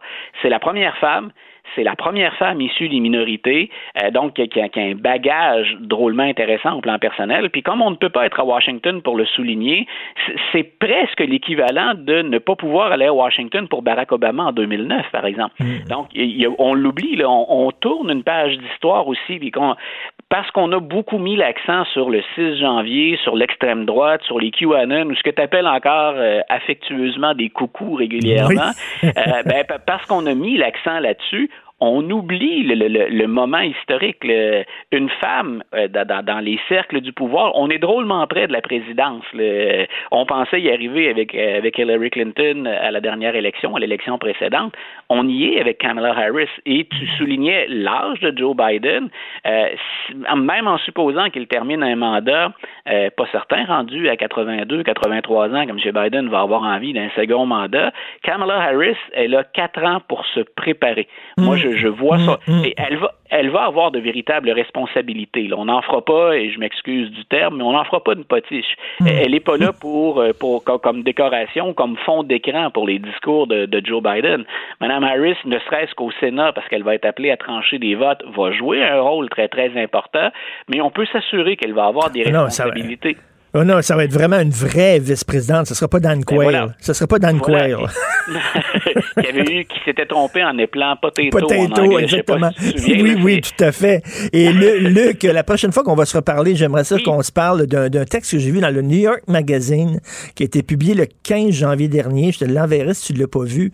Euh, on dit que euh, Donald Trump est euh, pratiquement ruiné. Ouais. Euh, on parle de ses finances personnelles et on dit qu'il est pratiquement sur le bord de la faillite personnelle. Donc euh, ça, ça va être aussi intéressant. Euh, J'espère que on va quand même continuer de parler de Trump euh, au cours des prochaines semaines parce que c'est quand pense, même. Je pense que M. Trump ne nous laissera pas le choix. Puis pour que nos auditeurs comprennent bien de quoi tu parles, quand des banques, les seules banques qui faisaient affaire avec toi ont décidé de, de, de fermer les portes puis de, de serrer les, les, les, cordons de la bourse, euh, M. Trump vit au crochet de ces, de ces banques Donc, c'est la raison pour laquelle, entre autres, on dit euh, il s'en va vers la ruine lentement mais sûrement. Tout à fait, tout à fait. Mais merci beaucoup, Luc. Bonne journée. Je te laisse regarder tout ça et commenter tout ça aussi euh, aujourd'hui, la fermentation. Bonne journée. Bye. La chronique argent. Une vision des finances pas comme les autres. Alors, nous allons parler d'économie avec Yves Daou, directeur de la section argent du Journal de Montréal, Journal de Québec. Yves, François, Legault veut que Trudeau interdise des voyages non essentiels à l'étranger. Comment, comment tu t'assures qu'un voyage est essentiel ou pas essentiel? C'est un casse-tête, ça? Écoute, euh, en fait l'idée, c'est que jusqu'à présent, là, on a parlé beaucoup des touristes Tata, mais dans le fond, là, je pense qu'il faut parler aussi des compagnies Tata. En fait, l'idée, c'est que ce que tu regardes, c'est que actuellement, les compagnies aériennes, et particulièrement euh, Air Canada et, et, Transat, là, multiplient, si tu veux, présentement, à la veille de la relâche, qui est quand même la semaine où normalement les Québécois euh, aiment bien aller voyager. Puis là, on, sait très bien que le ministre Legault, euh, le premier ministre Legault a quand même dit clairement, là, je vous donne la possibilité de prendre la relâche au 1er mm. mars, mais c'est pas pour aller dans le sud. Et euh, là, actuellement, les compagnies aériennes continuent à multiplier. Écoute, si tu fais une recherche sur le web actuellement, semaine de relâche, Air Canada, tu arrives à une promotion. Tu comprends-tu? Et là, tu en as une série que le, journal affiche euh, ce matin, là, euh, des, des, affaires avec les enfants à moins de, de, de 3 000 pour plusieurs adultes, etc. Donc, Autrement dit, les autres n'ont aucune responsabilité euh, euh, sociale. Et euh, ce qui est intéressant, c'est que ce matin, je lisais, je lisais sur le site web d'Air Canada un billet du président d'Air Canada, qui mhm. s'appelle Colin Ravenisco, et il dit Les Canadiens sont désireux de voyager et prêts à repartir. Nous sommes prêts. il dit Canadiens et visiteurs peuvent à nouveau explorer ce magnifique pays et revoir amis et familles pour participer à des importantes réunions d'affaires. Écoute. Écoute, comme s'il n'y avait absolument pas de pandémie, mais en même temps, je me fais l'avocat du diable. C'est pas illégal, c'est pas interdit. Euh, si c'était si grave que ça de voyager, euh, le premier ministre l'interdirait. Donc, s'il l'interdit pas, c'est que c'est permis. Ben, c'est clair que c'est permis. On est dans un pays libre, les gens peuvent. Ben mais sauf que les règles sanitaires sont imposées par des gouvernements qui doivent protéger leur population. Puis là, ce que ça a l'air, c'est que les autres ont comme la, liberté de le faire. Mais ce qui est quand même intéressant, Richard, c'est que les Québécois ont peut-être entendu le message de Pain Boutin parce que là, nous, on a fait de la vérification. les, nos journalistes de, qui étaient du journal, qui étaient là, là, qui ont appelé des agences. Finalement, les Québécois euh, sont moins excités que ça, même s'il y a des offres à la Chambre pour la semaine de relâche. Mmh. Normalement, les, les gens le bookent à peu près au mois d'août pour euh, la relâche qui s'en vient en, février. Or, actuellement, les agences de, voyage, les gens ne bookent pas à peu près rien pour la semaine de relâche. Et pourtant, l'année passée, en mars 2020, il y avait à peu près 221 455 passagers qui ont quitté vers des vols internationaux en mars. Fait que la relâche a toujours été très important, mais là, ça a l'air qu'il y a pas Non, mais dans le temps des fêtes, tu peux partir, revenir, puis faire, mettons, ton confinement, puis recommencer à travailler. Tandis que là, tes enfants retournent tout de suite à l'école. Mais tu sais, en, parlant des, voyages à l'étranger, le problème, c'est pas le voyage à l'étranger. Si tu fais ton confinement en revenant, ta quarantaine, mettons, là, il n'y a pas de problème, là, si tu fais ta quarantaine. le truc, c'est que, est-ce qu'on surveille les gens? Pour, pour qu'ils fassent leur ben, quarantaine. c'est ça le problème. Ben ça, ben ça, Richard, on en avait parlé. On mm. sait que l'aéroport de Montréal-Trudeau, c'est comme information juste. Il n'y a, pas vraiment personne qui surveille. même si Trudeau dit qu'il fait 5000 appels par jour pour euh, tracer ceux, euh, moi, je pense qu'il y a encore.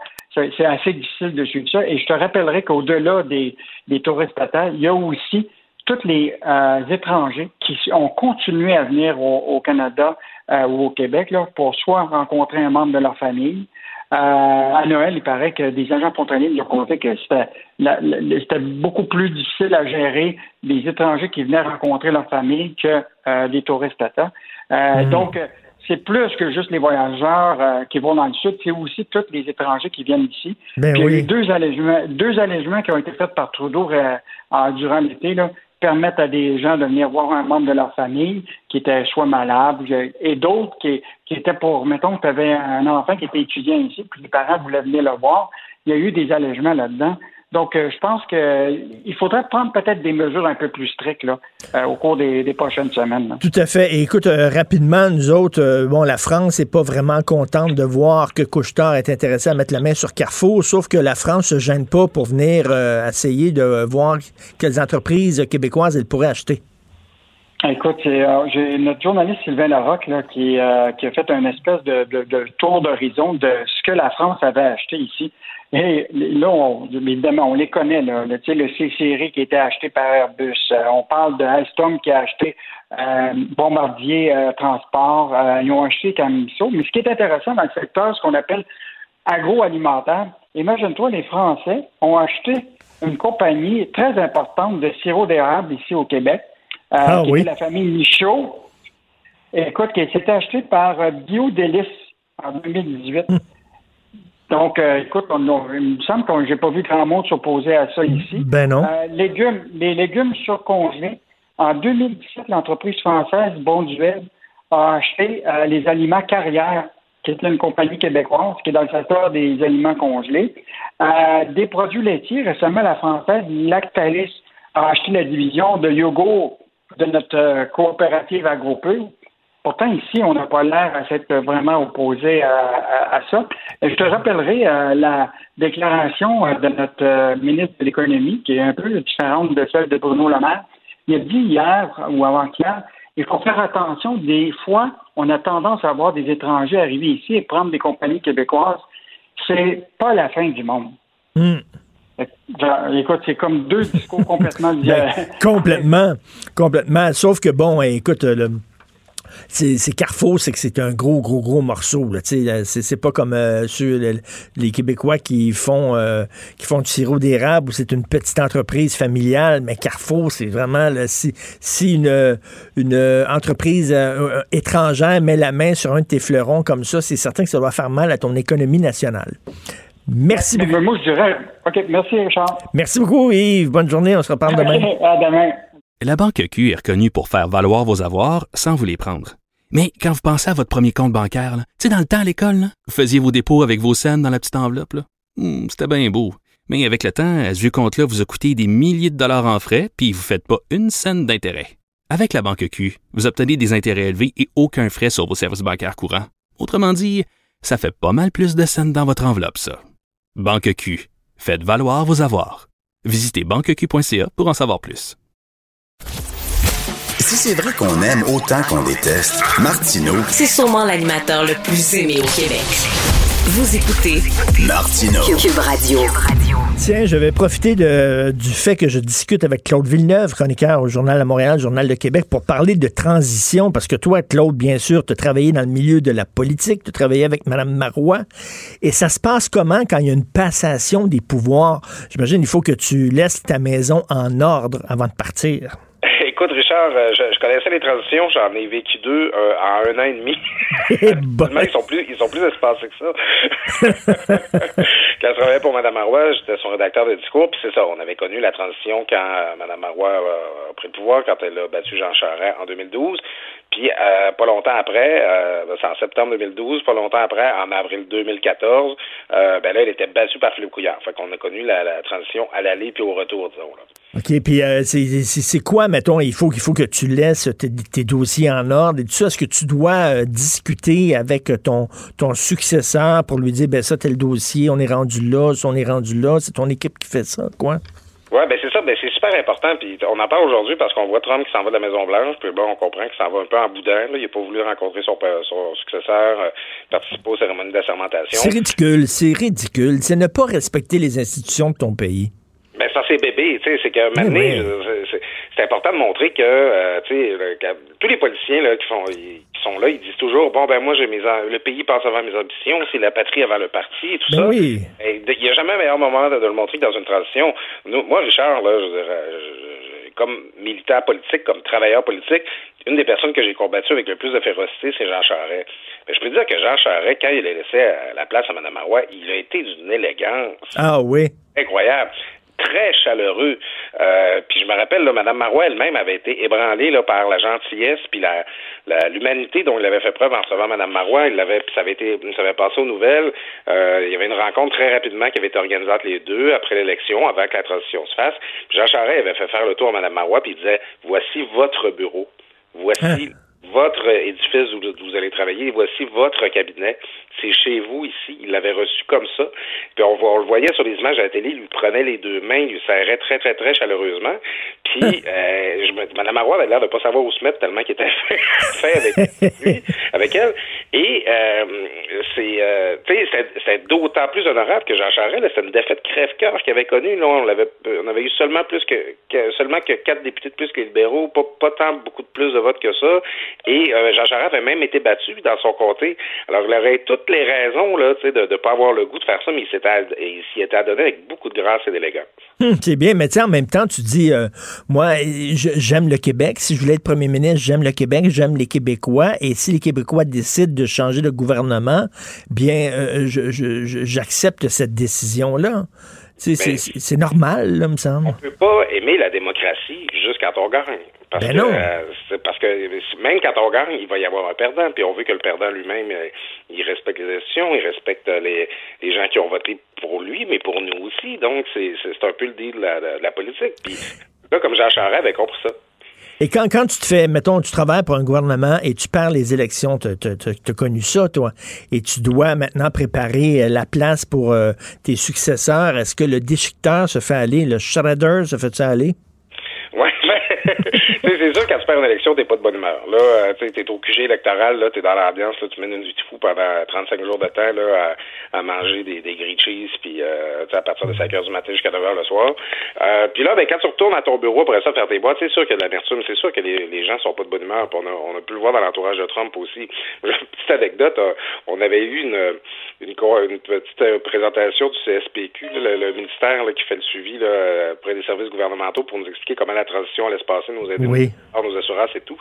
Puis là, il y avait un type qui avait dit, euh, si jamais il y en a parmi vous qui vont travailler pour un, des nouveaux ministres, j'avais dit à voix haute que j'envoie pas un maudit. c'est ça l'ambiance un peu. T'es pas content, puis tu laisses la place aux autres, ça te fait pas plaisir. Mais encore une fois, là, je reviens à Mme Marois, avec Philippe Couillard, ça lui faisait pas plaisir, Mme Marois, de partir. On sait qu'elle avait voulu beaucoup être première ministre. Tu dois t'en souvenir, euh, euh, Richard était très triste, Mme Marois, au moment de s'en aller. Elle avait des larmes, elle n'avait pas fait de cachette. Mais il y avait néanmoins eu des rencontres qui avaient lieu entre Mme Couillard, entre Mme Marois et Philippe Couillard, entre des membres de leur entourage. Puis ça va être une occasion pour Mme Marois de faire valoir ses priorités à Philippe Couillard, de lui parler des dossiers, de l'avancement, de ce qui était le plus important.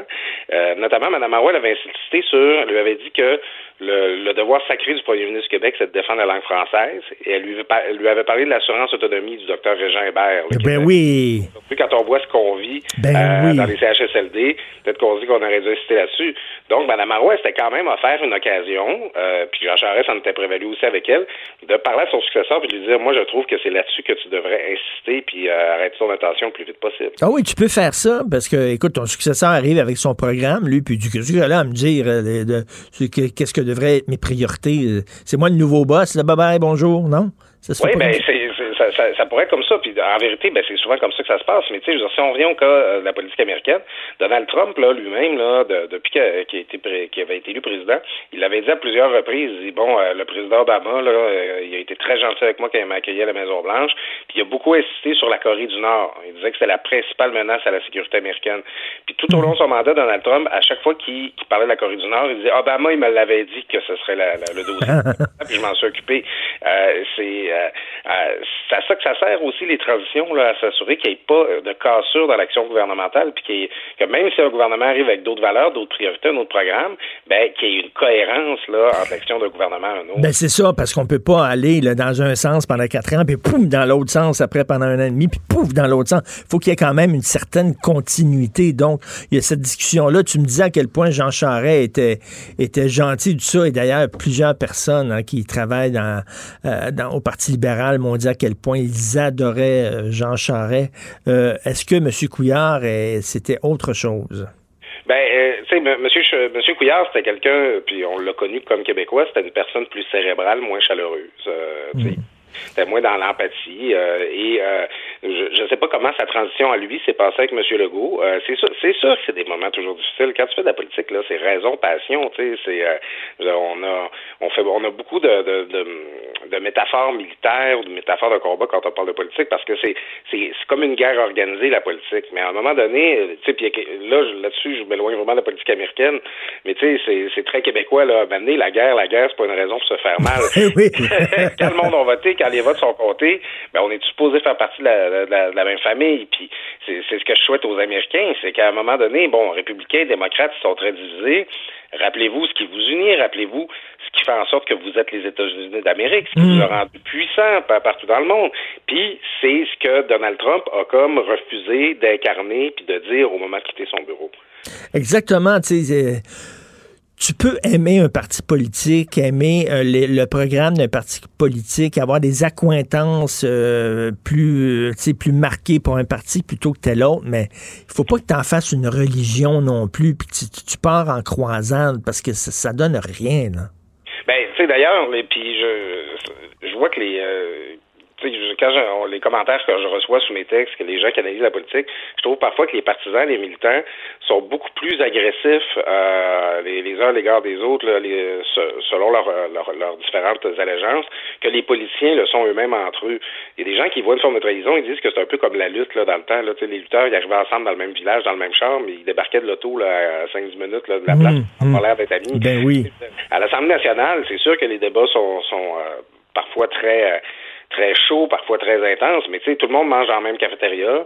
Puis euh, si tu vas faire un tour là, au, euh, au café du Parlement, ben tu vas avoir des députés libéraux, des députés péquistes, des députés de la CAQ qui, qui sont assis à la même table et qui prennent leur déjeuner ensemble. Tu sais, c'est que à la fin, tu deviens des collègues, puis il y a beaucoup plus de camaraderie, de collégialité entre les élus des différents partis que ce qu'on peut imaginer. Puis c'est, ça nous sert collectivement que ce soit comme ça que ça se passe. Tout à fait, tout à fait. En tout cas, tu sais, moi, j'étais pas un super grand fan de Madame Marois. Euh, j'étais pas son fan numéro un. Reste que je, je trouvais ça très triste qu'on n'a pas, on n'est pas allé de l'avant avec l'assurance autonomie euh, qu'elle proposait, que son ministre de la Santé proposait, M. Hébert. Et euh, comme tu dis, là, si on avait eu ça à l'époque, puis si ça avait été passé, peut-être que les, les choses auraient été très différentes concernant les personnes âgées. Euh, on s'en reparlera une autre fois. Merci beaucoup, Claude. Bonne journée. bonne inauguration. Merci, salut. Vous écoutez Martino. Vous venez de vous connecter en direct sur Cube Radio? Pas de stress. Tout est disponible en balado sur l'application ou le site cube.radio. Alors, nous parlons maintenant à Mme Nadia El Mabrouk. Vous la connaissez, elle est militante pour la laïcité. Elle, euh, elle demande qu'on réforme le cours d'éthique et de culture religieuse. Et c'est de la musique à mes oreilles parce que je n'ai jamais vraiment aimé ce cours-là. Elle est avec nous. Bonjour, Mme El Mabrouk. Oui, bonjour, Monsieur Martineau. Écoutez, avant de parler du cours d'éthique et de culture religieuse, je veux revenir sur cette journaliste animatrice à la CBC qui porte le voile. Et hier, ma consoeur José Legault disait, ben, il n'y a rien là, il y a des gens que ça offusque, voyons donc, elle est sympathique, elle fait bien son travail, il n'y a aucun problème à ce qu'on ait une journaliste animatrice d'une émission d'affaires publiques à la CBC avec le voile. Vous en pensez quoi? Euh, j'en pense que ce n'est pas vrai. Écoutez, s'il y avait un journaliste qui mettait une grosse croix bien visible à la télé, ça m'étonnerait que la chaîne laisse passer ça. Ça m'étonnerait qu'on n'ait pas des commentaires qui disent encore euh, la droite, Cato à la télé, toujours les mêmes. Alors donc je, n'y crois pas que, que ça ferait que ça ferait rien du tout si c'était pas un voile. Mm. Euh, et deuxièmement, mais c'est ça, c'est un marqueur d'une certaine d'une idéologie, c'est un marqueur fort d'une idéologie, et c'est toujours difficile d'écouter une personne en, supposant qu'elle devrait être neutre. Euh, disons, ça, ça brouille le message. Mais tout à fait, c'est pas, c'est pas, c'est pas, c'est pas un morceau de tissu euh, comme les autres, c'est pas un vêtement comme euh, comme les autres, c'est un vêtement qui arrive avec un, message, une signification. Un message, tout à fait. Ben, c'est encore aussi une façon de banaliser, de normaliser le voilement des femmes alors c'est un choix sociétal, c'est un choix que le Canada fait. C'est un choix malheureux quand même, hein, parce que on se demande comment euh, promouvoir le, voilement des femmes peut amener vers un progrès pour le droit des femmes. Et surtout, le, message qu'on envoie aux femmes qui se battent pour ne pas porter le voile à travers le monde, et là, ah nous autres... Oui, oui. C'est méprisant pour nous. C'est méprisant pour les musulmans laïcs. C'est de dire les musulmans laïcs n'existent pas. Ce n'est pas vrai, c'est des faux. Nous, on défend les, les musulmans qui s'affirment, qui affichent leur religion. Euh, et voilà, c'est donc c'est une promotion de l'intégrisme religieux. alors, ben, que les, alors que le Canada a choisi. Alors que les musulmans laïcs comme vous ici, qui, qui êtes canadienne, qui, qui êtes québécoise, vous battez contre ça. Mais oui, parce que ça envoie, parce que ça encourage nos enfants à le porter. C'est ça, ça, ça transmet un message de, de, euh, c'est ça, que c'est la femme qui doit se voiler euh, euh, et par, par, rapport à l'homme. C'est, c'est on ne plus, peut plus sexiste comme message. Après ça, on nous fait des, des discours sur sur l'égalité des sexes, mais c'est complètement c'est complètement contradictoire. Je suis absolument en désaccord avec ma consoeur, mais bon, elle a le droit à ses opinions. Je reviens au cours d'éthique et de culture religieuse. Comment empêcher ce cours-là d'être un outil de propagande? C'est vraiment le défi numéro un parce qu'on parle d'éthique, on parle de valeurs, donc on ne veut pas que les professeurs utilisent ce cours-là pour imposer leurs valeurs et leur vision du monde aux enfants. Voilà. Alors moi, dans mon texte, en fait, c'est un résumé d'un dossier, d'un dossier complet sur, euh, en fait, sur la question quelle éthique enseigner à nos enfants? C'est une question hmm. qu'on a posée euh, dans la revue Argument. Donc, je ne sais pas si vous connaissez. Si vous, Tout à fait. je suis un grand fan de la revue Argument. Voilà, c'est une, une revue qui publie, euh, c'est biannuel, ça publie des textes de fond sur plein de sujets, politique, culture, société, etc. Euh, voilà. Et puis là, la question lancée, c'était quelle éthique enseigner à nos enfants?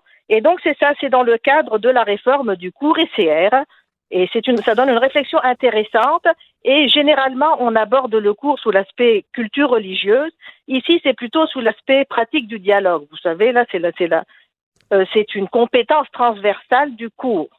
Et d'ailleurs, le ministre Jean-François Roberge avait au début, là, euh, en assemblée, à l'Assemblée nationale, lorsque le PQ avait mis dans son programme d'abolir le, cours ECR.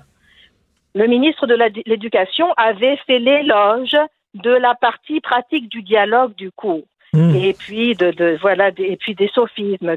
Bon, mais c'est très bien tout ça, mais c'est vrai qu'il faut très, faire très attention à la façon avec laquelle on amène on amène les jeunes à pratiquer le dialogue. Et donc c'est là-dessus qu'on se penche. Et puis c'est vrai comme vous dites, euh, ben, Normand Baillargeon il est euh, auteur d'un des textes. Et puis, il met en garde, en effet, contre l'endoctrinement qui est inhérent à un cours euh, de citoyenneté. En fait, ce nouveau cours, il est vu comme un cours de citoyenneté. Alors, Normand Baillargeon est tout à fait d'accord que, que, que, que c'est important d'avoir un cours de citoyenneté. en, fait, en fait, la, mission première de l'école, c'est d'éduquer. Sauf que il y a des risques inhérents euh, d'endoctrinement, parce que euh, comme dit aussi Guillaume Rousseau, ceux qui défendent la thèse selon laquelle l'école doit enseigner des valeurs, eh bien, ils considèrent souvent que c'est leur valeur à eux qu'il faut inculquer. Hein. Tout à fait. Et un des problèmes avec le cours d'éthique et de culture religieuse, c'est qu'il ne développait pas l'esprit critique. Euh, on a le droit de critiquer les religions, on a le droit de critiquer les idéologies. Euh, non, on disait qu'il fallait tout accepter sous prétexte de la religion. Donc, on étouffait l'esprit critique. Et un vrai cours d'éthique, un vrai cours de morale devrait, au contraire, encourager les enfants à développer leur esprit critique, à se questionner. Oui. Oui, tout à fait. Mais juste pour finir avec l'endoctrinement, là, par exemple, vous savez, le ministre nous a dit qu'en plus, il va, il, il allait avoir, y avoir une partie, parce que là, c'est un cours maintenant qui est, on va rajouter des choses au cours. Il va y avoir un, volet éducation à la sexualité, euh, un volet euh, éco, éco-citoyenneté, un, volet juridique. Et puis là, le ministre, il proposait en plus d'enseigner qu'il y ait un volet sur le racisme. Bon, ben, Normand Baillargeon, ça pose la question. Euh, comment vous allez parler, vous savez, euh, euh, comment parlerez-vous de, l'économie de marché? Comment parlerez-vous des, des, personnes trans? Comment est-ce que vous allez parler de la prostitution? Est-ce que vous allez être pour ou contre? Alors pour le racisme, comment est-ce que vous allez parler du racisme systémique? Alors on voit bien qu'il y a là, là, c'est, il faut faire très attention de ne pas inculquer ces valeurs et puis d'enfermer les, les, étudiants dans une, dans une grille d'analyse toute faite d'avance. Mais ben, tout à fait, il y a des pièges. Euh, euh, euh, vous trouvez pas que aussi c'est un foutoir ce cours-là, le nouveau cours? C'est-à-dire le racisme, l'écologie, les religions, la morale, l'économie de marché, c'est un foutoir. Oui, c'est tout des, des, bons sujets, c'est sûr. Mais il faut faire attention, mais de, de pas que ce soit pas un fourre-tout, c'est ça. Et puis surtout de pas reproduire les travers de l'ancien cours. Alors, comme, comme vous dites, le, le, plus important, c'est de développer l'esprit critique, et c'est ce qui faisait défaut dans le cours, euh, dans la, surtout dans le volet culture religieuse du cours, parce que dans ce volet-là, eh bien, on, euh, on encourage au respect absolu. Voilà. Et alors, euh, bah, il y a plusieurs auteurs dans ce dans ce dossier qui disent que plutôt que de de prôner le respect absolu, il faut il faut prôner le respect critique. Oui. Et comment on prône l'aspect critique? C'est aussi en fournissant des connaissances. Vous savez, il faut que les gens aient des connaissances. Par exemple, pour le volet juridique, Guillaume, Rousseau explique bah, qu'il ne suffit pas d'aller dans le sens, par exemple, des, décisions de la Cour suprême, ce que Georges Leroux euh, euh, suggérait. Il suggérait que le cours ECR, ça allait permettre aux, euh, aux jeunes d'adhérer facilement aux décisions de la Cour suprême. Alors que c'est pas là pour Guillaume, ça. Guillaume Rousseau dit que c'est pas ça l'objectif du cours. Il faut, il faut réfléchir, il faut discuter. Et pour ça, il faut qu'ils aient une connaissance assez solide quand même en base, en base juridique. Bien oui, il faut avoir des, des, des faits avant de pouvoir en discuter. Mais moi, moi, je, j'espère que dans, dans, un monde où les gens se radicalisent de plus en plus, sont de plus en plus campés sur leur position, ont de la difficulté à échanger, à débattre, euh, j'espère que ce cours-là, au contraire, va donner le goût et va développer justement le, le, talent des jeunes à discuter, à débattre, à écouter des idées qui sont opposées aux leurs, en en, en parler. On a besoin C'est ça, parce que pour le moment, c'est pas ça. Et, euh, donc, euh, l'analyse qui est faite, c'est qu'en fait, c'est l'objectif qui est visé par le volet euh, pratique du dialogue qui est pas le bon. L'objectif visé, c'est de reconnaître l'autre. C'est juste de savoir que qu'est-ce que pense l'autre. Ah oui, tu penses que le monde a été créé en sept jours. Ah oui, tu penses que, Jésus, c'est pas, pas, pas le fils de Dieu, mais un prophète. Et c'est tout on regarde, ah oui, toi tu, pratiques le ramadan, c'est bon. Donc c'est ça pour l'instant, la pratique du dialogue dans, le volet culture religieuse, c'est d'observer hmm. et de dire ok, moi je constate, je te reconnais comme ça. Mais allez, c'est pas ça le dialogue que devrait enseigner l'école. Euh, en fait, c'est quoi l'objectif de dialoguer pour les jeunes? Les jeunes sont en construction. Ils construisent leur personnalité. Ils sont pas figés dans une dans une vision de l'existence.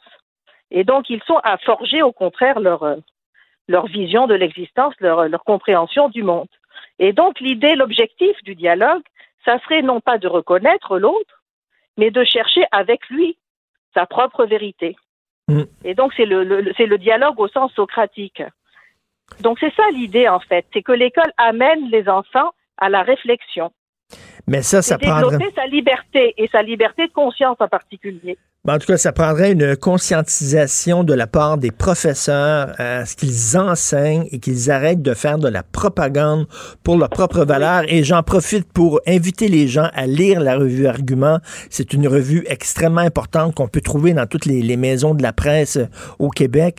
Euh, une revue où il y a des débats d'idées de fond. Donc, euh, je rappelle votre texte, Madame Elmabrook, refonte du cours éthique et culture religieuse, rétablir le dialogue démocratique. Merci beaucoup, Madame Nadia Elmabrook. Merci. Ce sont des textes qui amènent au courage. Vous savez, là, on dit aux gens, il faut avoir le courage de confronter ces idées. Il ne faut pas avoir peur. C'est ça. Les religions, les traditions, c'est très confortable pour pas se poser de questions. Mais l'école a comme devoir de, confronter les idées et que les enfants apprennent à confronter les idées. Voilà. Tout à fait. C'est pour amener à, une meilleure, un meilleur euh, débat démocratique. Tout à fait. Tout à fait. Tout à fait d'accord avec vous. Merci. Bonne journée. La Banque Q est reconnue pour faire valoir vos avoirs sans vous les prendre. Mais quand vous pensez à votre premier compte bancaire, tu sais, dans le temps à l'école, vous faisiez vos dépôts avec vos scènes dans la petite enveloppe. Hmm, c'était bien beau. Mais avec le temps, ce vieux compte-là vous a coûté des milliers de dollars en frais, puis vous ne faites pas une scène d'intérêt. Avec la banque Q, vous obtenez des intérêts élevés et aucun frais sur vos services bancaires courants. Autrement dit, ça fait pas mal plus de scènes dans votre enveloppe, ça. Banque Q, faites valoir vos avoirs. Visitez banqueq.ca pour en savoir plus. Martino. Même avec un masque, c'est impossible de le filtrer. Vous écoutez Martino. Cube Radio. Tous les mercredis, je discute avec Adrien Pouliot, chef sortant du Parti conservateur. Adrien, j'ai pensé à toi aujourd'hui. Je lis le Journal de Montréal et on parle d'une étude qui est parue dans le British Medical Journal une étude qui a été faite par un, Québécois, en fait quelqu'un d'ici, de l'Université McGill, qui dit que les gens de gauche sont plus anxieux face à la, COVID que les gens de droite. ouais, sais-tu, ça. Ouais, ça m'étonne pas tout à fait, ça. Je pense que les, euh, les gens de, de droite, là, si on veut, les gens qui sont plus pour les droits et libertés individuelles, sont aussi beaucoup pour la responsabilité personnelle. Donc, eux autres, leur approche, c'est de dire ben, laissez-nous faire, puis on va faire ce qu'il y a à faire pour éviter d'être infecté. Donc, on va décider, selon les circonstances, est-ce qu'on devrait aller visiter grand-maman au CHSLD ou non? Est-ce qu'on devrait, euh, faire un party de Noël, puis à combien est-ce qu'on devrait, tout ça? Alors, il y a cette espèce d'approche-là de responsabilité personnelle, alors que les gens qui sont de gauche, donc qui favorisent plutôt une intervention de l'État, eux autres, leur approche, c'est de dire, ben, laissons les experts décider pour nous, le petit peuple, euh, qu'est-ce qu'on doit faire? Est-ce qu'on doit avoir quatre personnes à Noël ou deux? Est-ce qu'on fait trois parties ou un ou zéro? Alors, c'est pour ça que euh, ce que tu me dis là, ça ne m'étonne pas vraiment. C'est ça. C'est-à-dire que euh, les, gens de gauche disent ben nous autres, on n'est pas aptes à prendre ces décisions-là. On a besoin du gouvernement, comme on disait avant, on a besoin de l'Église qui nous prend en charge. Les gens de droite disent je suis capable de me débrouiller tout seul. Oui, évidemment, ce qui arrive, c'est que le, le, problème de la COVID, un peu, c'est que, puis moi-même, je réalise, c'est que ce que tu fais, euh, si, si je te rencontre dans la rue, Richard, puis je te donne un coup de pied, puis je te fais tomber, ben, j'ai posé un geste consciemment, je t'ai fait du tort et je suis responsable des dommages que je t'ai causés.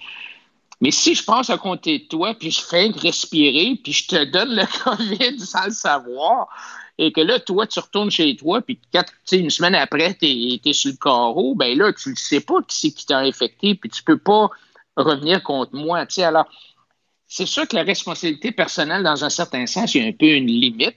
c'est un peu ce qu'on appelle le problème des externalités. C'est un peu le problème de la pollution. sais. Si euh, j'ai une usine et que je pollue l'air ou je pollue la rivière, puis que euh, trois kilomètres plus bas, toi, tu bois l'eau de la rivière, puis tu es empoisonné, ben, est-ce que, est que je suis responsable? Comment est-ce que tu fais que comment tu fais pour prouver que c'est moi qui est responsable? Mm. Il y a ce qu'on appelle le, problème des externalités, mais, mais normalement, euh, tu, tu, tu, quand même, quand tu regardes généralement, les gens doivent être responsables et responsabilisés. Puis cette déresponsabilisation-là, on la voit beaucoup dans les sociétés où l'État intervient beaucoup. Prends par exemple ben, le no fault. le no fault, c'est un bel exemple de déresponsabilisation. Donc, tu peux avoir un accident, c'est pas mmh. grave, mmh. tu n'es pas responsable. Mmh. Tu peux tuer quelqu'un euh, en auto, puis euh, ben, ou blesser, puis c'est pas grave. Et, ça mène à des situations où les gens disent ben là, ça n'a pas de bon sens. Tu étais alcoolique, tu as pris un coup, tu as frappé quelqu'un euh, et tu l'as tué, ben, le no-fault, les gens disent ça n'a pas de bon sens. Dans ce cas-là, le no-fault ne devrait pas s'appliquer. Et là, on, on rentre dans un, une espèce de pattern où on va dire, je le pousse au maximum, on va dire, tu es allé à Cancun, tu es revenu, tu avais le COVID, donc je te soigne pas. Tu sais, on, on, on, finit par pousser le raisonnement au point où l'État va décider, va te punir en disant, ben là, tu es allé à Cancun, tu es un touriste à terre, et pourquoi est-ce que l'État devrait payer pour toi puisque tu n'as pas utilisé, euh, tu n'as pas eu un bon comportement? Alors, l'État de gauche finit par tout contrôler parce que il, enlève les incitatifs normaux. Tu es responsable des dommages que tu causes par ta faute si tu enlèves ça, ben là, tu n'es plus responsable. Alors, l'État doit trouver une autre façon de te responsabiliser et c'est lui qui va décider, ben, euh, si, si, tu fumes, euh, on ne te soignera pas pour le ben, cancer. Euh, si tu n'as pas mis de capote, on ne te soignera pas pour la, maladie. Mais, mais moi, j'ai toujours, toujours trouvé que la gauche sous-estime les gens en disant que il faut les prendre en charge, c'est des enfants, puis ils sont pas capables d'être responsables. Je trouve qu'ils sous-estiment, mais autant la droite les surestime en disant, ben non, écoute, tous les citoyens sont responsables et sont capables de prendre la meilleure décision pour eux-mêmes. Non, Il y en a des bozos qui sont incapables, puis il faut penser pour eux autres. Ah, c'est sûr, tu n'as pas, euh, c'est sûr que tu pas 100 des, des, parents qui élèvent bien leurs enfants, tu pas 100% euh, des employeurs qui sont gentils avec leurs employés. Euh, puis à l'inverse, tu n'as pas 100 des, des, Québécois qui sont des caves. Puis, mais chacun des deux côtés a avantage à, à, pousser sa rhétorique, puis en disant, ben là, vous voyez, on laisse les Québécois faire, puis voici ce qui arrive. Euh, donc, il faut qu'on intervienne. J'ai un auditeur qui nous écoute, écoute, qui réagit en temps direct. Et j'aimerais savoir si, pour M. Pouliot, le Code de sécurité routière est liberticide. Ben, c'est ça. Alors, ça, c'est. Non, je pense que, tu sais, je suis pas, je suis pas pour. Je propose pas d'abolir l'État. Oui, ça prend un État, c'est certain. Et euh, si tu veux, euh, ça, prend des règles. Tu sais, euh, OK, on va tous conduire. On s'entend qu'on conduise tous à droite. Là, tu sais, parce que si on n'y a pas ça, ça va être l'enfer. Mais, mais est-ce que. C'est un bon exemple, le code de sécurité routière.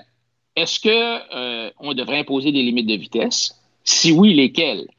et il y a beaucoup d'études qui démontrent que si tu ne mets pas de limite de vitesse, il y a une espèce de de moyenne que les gens conduisent puis sont confortables. en Allemagne, je pense qu'il n'y a, pas de limite de vitesse sur les autoroutes en Allemagne, je crois. Sur l'autobahn, oui, c'est ça. Sur l'autobahn, il n'y a pas de limite.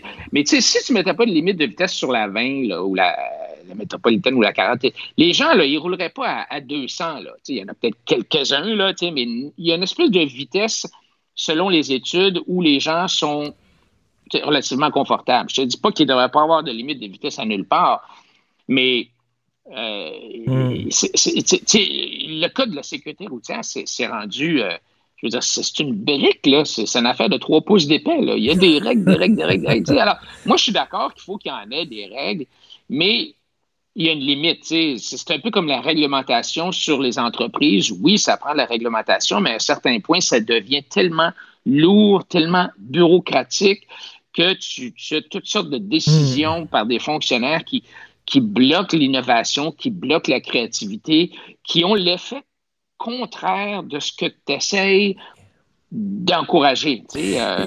Adrien, autre chose, je veux absolument te parler de, Donald Trump, bien sûr. Ça, euh, bon, il quitte aujourd'hui. Je veux, je veux qu'on fasse un exercice, OK, euh, toi et moi?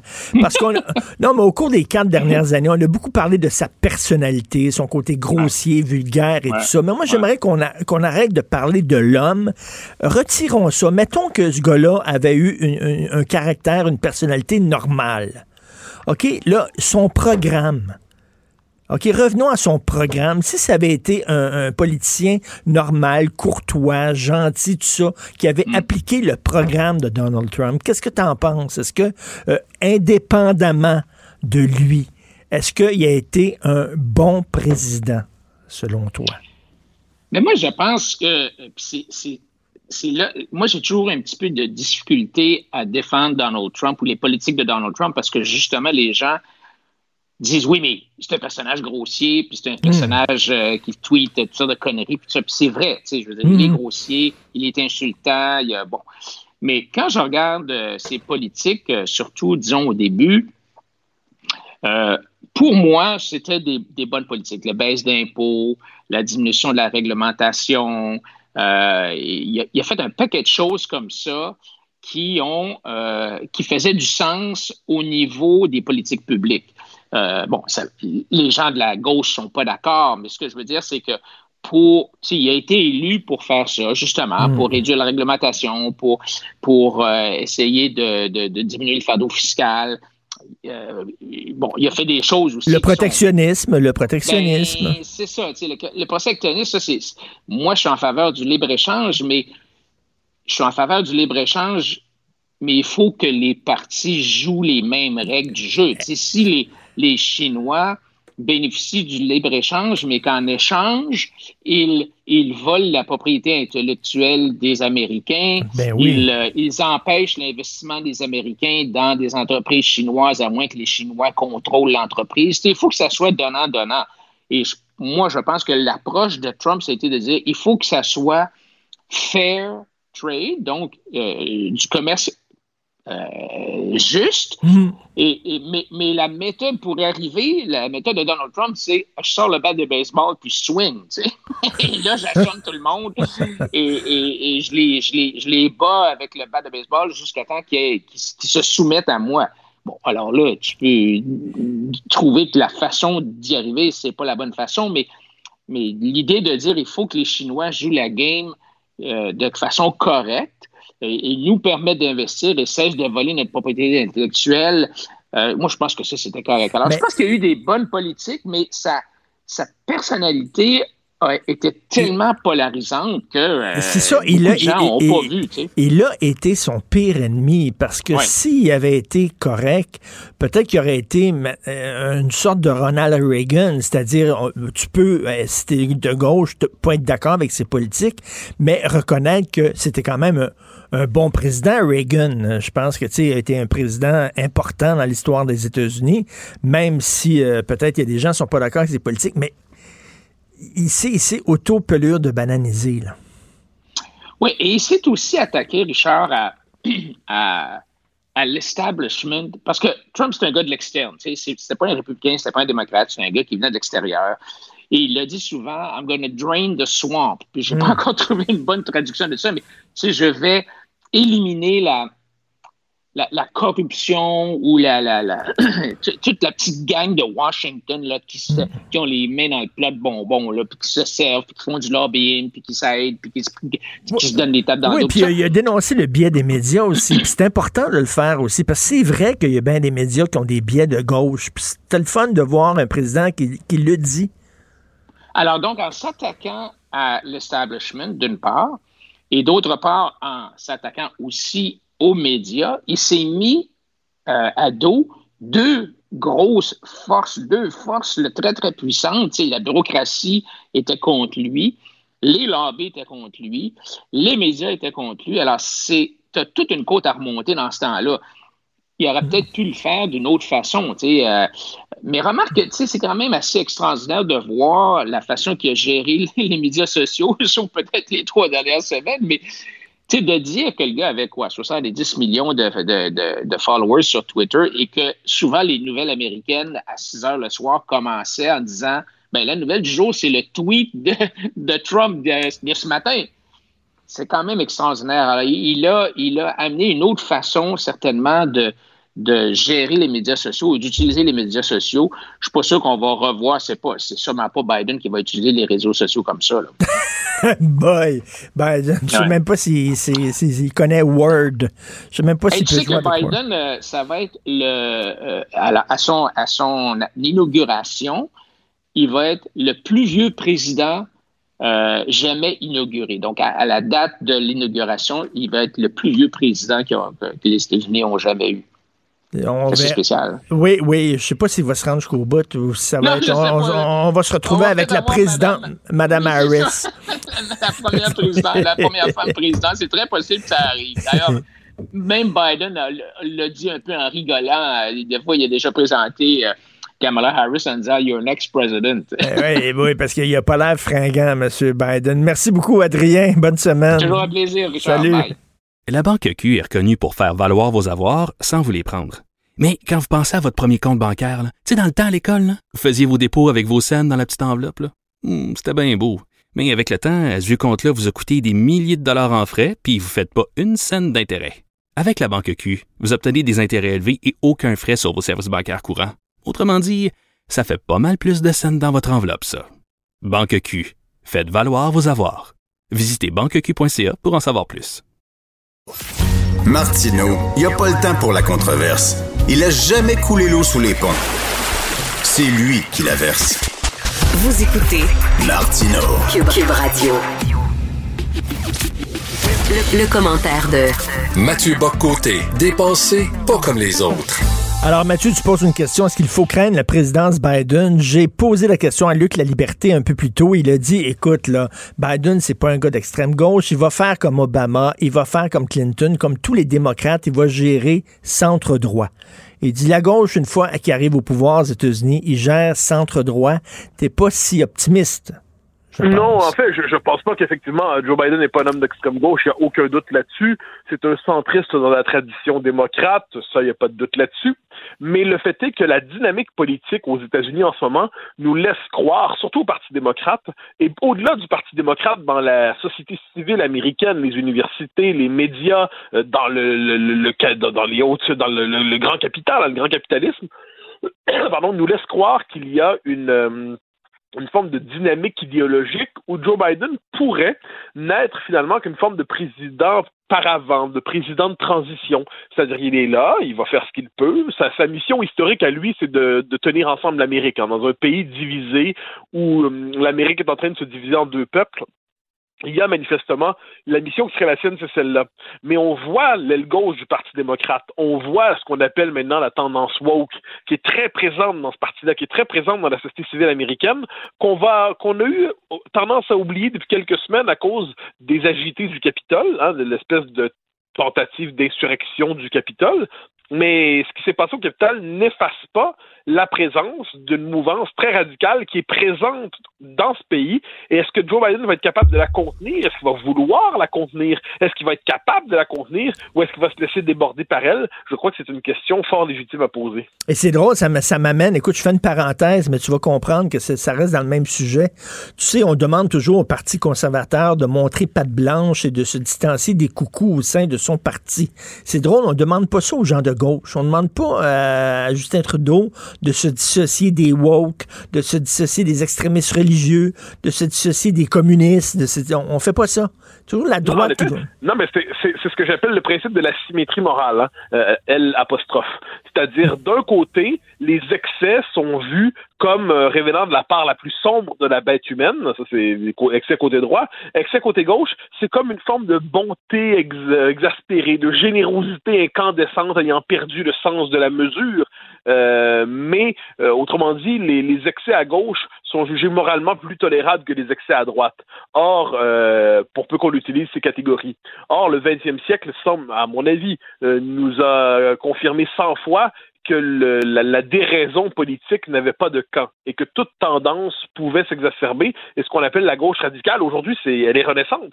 Elle est renaissante et par ailleurs, elle est légitimée. C'est là qu'elle est dangereuse. C'est-à-dire, quand on voit les coucous euh, qui se déguisent en Spider-Man ou en Marvel, tout ça, on les voit.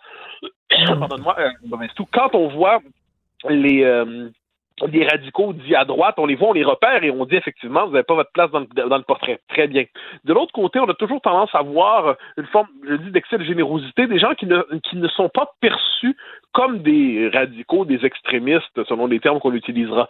Euh, ils sont jamais jugés comme tels. Ce qui fait que de ce point de vue, euh, il y, a, il y a une forme de complaisance, euh, d'asymétrie, de, de, de, de, tendresse même. Eh ben moi, je mm. pense que de ce point de vue, Biden va, euh, surtout dans un pays aussi divisé que le sien, c'est pas aux Québécois à dire à Joe Biden comment gouverner son pays, ça y a pas de doute là-dessus, mais on regarde ça, puisqu'on peut se méfier à bon droit des folies des, des, folies américaines, eh bien, on peut dire euh, ce qui se passe là-bas finit par arriver ici. On peut espérer qu'il va être capable de contenir sa base, de contenir ses excités, qui eux sont dans une logique de purge. Parce que ça, faut le dire. Hmm. Là, il y a une, volonté de purge en ce moment qui va bien au-delà de QAnon et des, des, le dernier carré, la garde prétorienne euh, dépenaillée du 6 janvier au Capitole. Il y a cette idée que tous les, millions d'électeurs de Trump étaient potentiellement des fascistes factieux. Non, non, non, non, non. Faut pas tout mélanger là-dedans.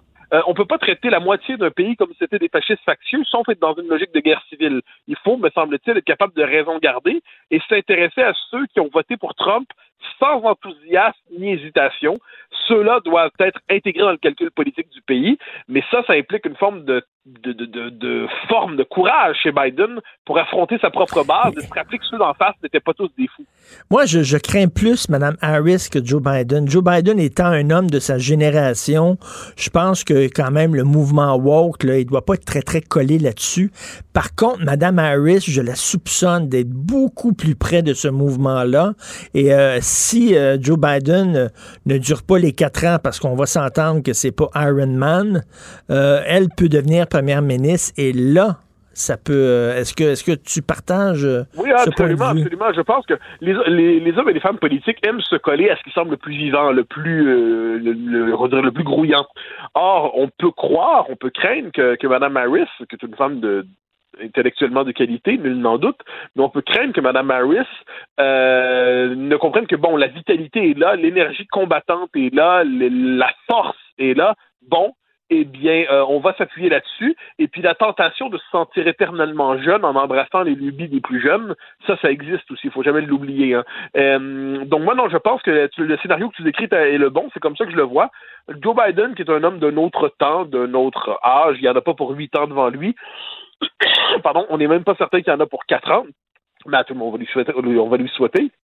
Et là, il y a Mme Harris qui pourrait s'appuyer effectivement euh, sur une, base, euh, une mouvance assez radicale, se laisser emporter par ça. Je pense que c'est une inquiétude légitime, mais elle pourrait en plus lui donner une forme de caution bourgeoise. Donc c'est une, euh, une crainte légitime, mais là, j'ai l'impression qu'on va assister pendant les prochaines semaines à une forme de, de, de grandes séances d'enthousiasme obligatoire où il va falloir chanter les louanges automatiquement de ceux qui viennent de prendre le pouvoir, euh, comme si c'était des saints qui venaient délivrer l'Amérique. Moi, j'ai tendance à me dire un instant, se, réjouir du départ de Donald Trump est une chose, est une chose tout à fait compréhensible et légitime, et c'est très bien, et je pense qu'on s'en réjouit tous. On était devant une présidence toxique, on était devant un égout boursouflé, on était devant un homme... Oui, oui, mais, OK, mais, mais oublie, oublie la personnalité de Trump. J'en parlais tantôt Adrien oublie euh, ses, problèmes, ses travers personnels et euh, à la limite, je pourrais même dire ses problèmes psychologiques. Regardons froidement. Il s'est tenu debout contre la Chine. Il a dit à la Chine de cesser de faire du, euh, de l'espionnage à grande échelle, de respecter le copyright, les droits d'auteur. il a ramené la nation à l'avant-plan en disant ben il faut avoir les deux mains sur le volant, il faut la nation c'est important, le protectionnisme, dénoncer le biais à gauche des médias, euh, dénoncer la rectitude politique, objectivement, il n'était pas dans le champ là-dessus. C'est pour ça que moi je dis qu'il faut distinguer entre l'homme et son égo boursouflé. Oui. Ça, c'est une chose. C'est-à-dire, en, en, politique, quoi qu'on veuille, euh, la personnalité compte. Ce sont, des hommes, ce sont des femmes qui décident, et puis faut tenir compte. On espère être devant des esprits plus équilibrés que moins. Bon. Mais une fois que c'est dit, ça je le répète depuis 2016 en fait, les thèmes sur lesquels il s'est fait élire, les angoisses qu'il a su canaliser, même s'il n'a pas su les traduire en projet, eh bien, tout ça n'est pas à condamner de A à Z simplement en disant le mot Trump, Trump, Trump, puis là, Ghostbuster arrive. Euh, c'est pas comme ça que ça fonctionne. Il faut être capable de voir quand il plaidait pour le, le, un certain retour des frontières, quand il disait faut se tenir face à la Chine, quand il disait euh, euh attention à ce qui se passe dans les campus. Et il n'y avait pas tort sur tout. Ensuite, problème, comme je dis, qu'il y avait une personnalité si euh, déréglée que, allait écraser tout le reste. Mais les historiens qui vont repasser à travers ça dans quelques années, lorsqu'on écrira sur lui euh, avec euh, plus de sobriété et moins de colibet, je pense qu'on va continuer de dire qu'on était devant un président toxique, d'accord, sans le moindre doute, mais qu'on était devant un mouvement euh, qu'on ne saurait congédier de A à Z. La, la, la, critique, justement, donc de l'impérialisme chinois, la critique de la dérive des campus, la, critique de, de refus de la logique de la frontière. Bon, eh ben ça, il va falloir faire un tri. Il va falloir faire un tri. On n'y est pas en ce moment-là. On est dans le mode du soulagement, c'est très bien, c'est parfaitement compréhensible et c'est fort légitime. Mais lorsque le soulagement euh, sera passé, il va falloir se rappeler que ce qui a porté Trump au pouvoir il y a quatre ans, euh, c'est encore agissant dans la société américaine, mm. que les forces qui ont fait en sorte que des plus de 70 millions d'Américains ont voté pour lui, malgré tout, eh ben, c'est parce qu'il y avait manifestement un malaise qui continue d'exister. Mais ça, je pense que c'est aujourd'hui, c'est difficile de le dire. Dans les prochaines semaines, les prochains mois, euh, quand on va retrouver une forme de on peut espérer une forme de sobriété minimale dans l'analyse et la description des faits, eh ben, on peut s'attendre à ce que là, on se dise, bon, il est temps de faire un tri. Oui, et, écoute, j'espère que les médias ne seront pas euh, seulement des cheerleaders du gouvernement de Joe Biden, mais pourront aussi continuer à, être critiques. Euh, j'imagine qu'au début, il va y avoir comme une, une, lune de miel entre les médias et Biden. J'espère qu'elle ne durera pas trop longtemps. Oui, ben, il y, a un moment d'incandescence, il y a un moment d'enthousiasme. Moi, je pense surtout qu'il y a un moment de soulagement. Ça, ça je sais. Le soulagement par rapport au départ de Trump, il est, sincère. Bon.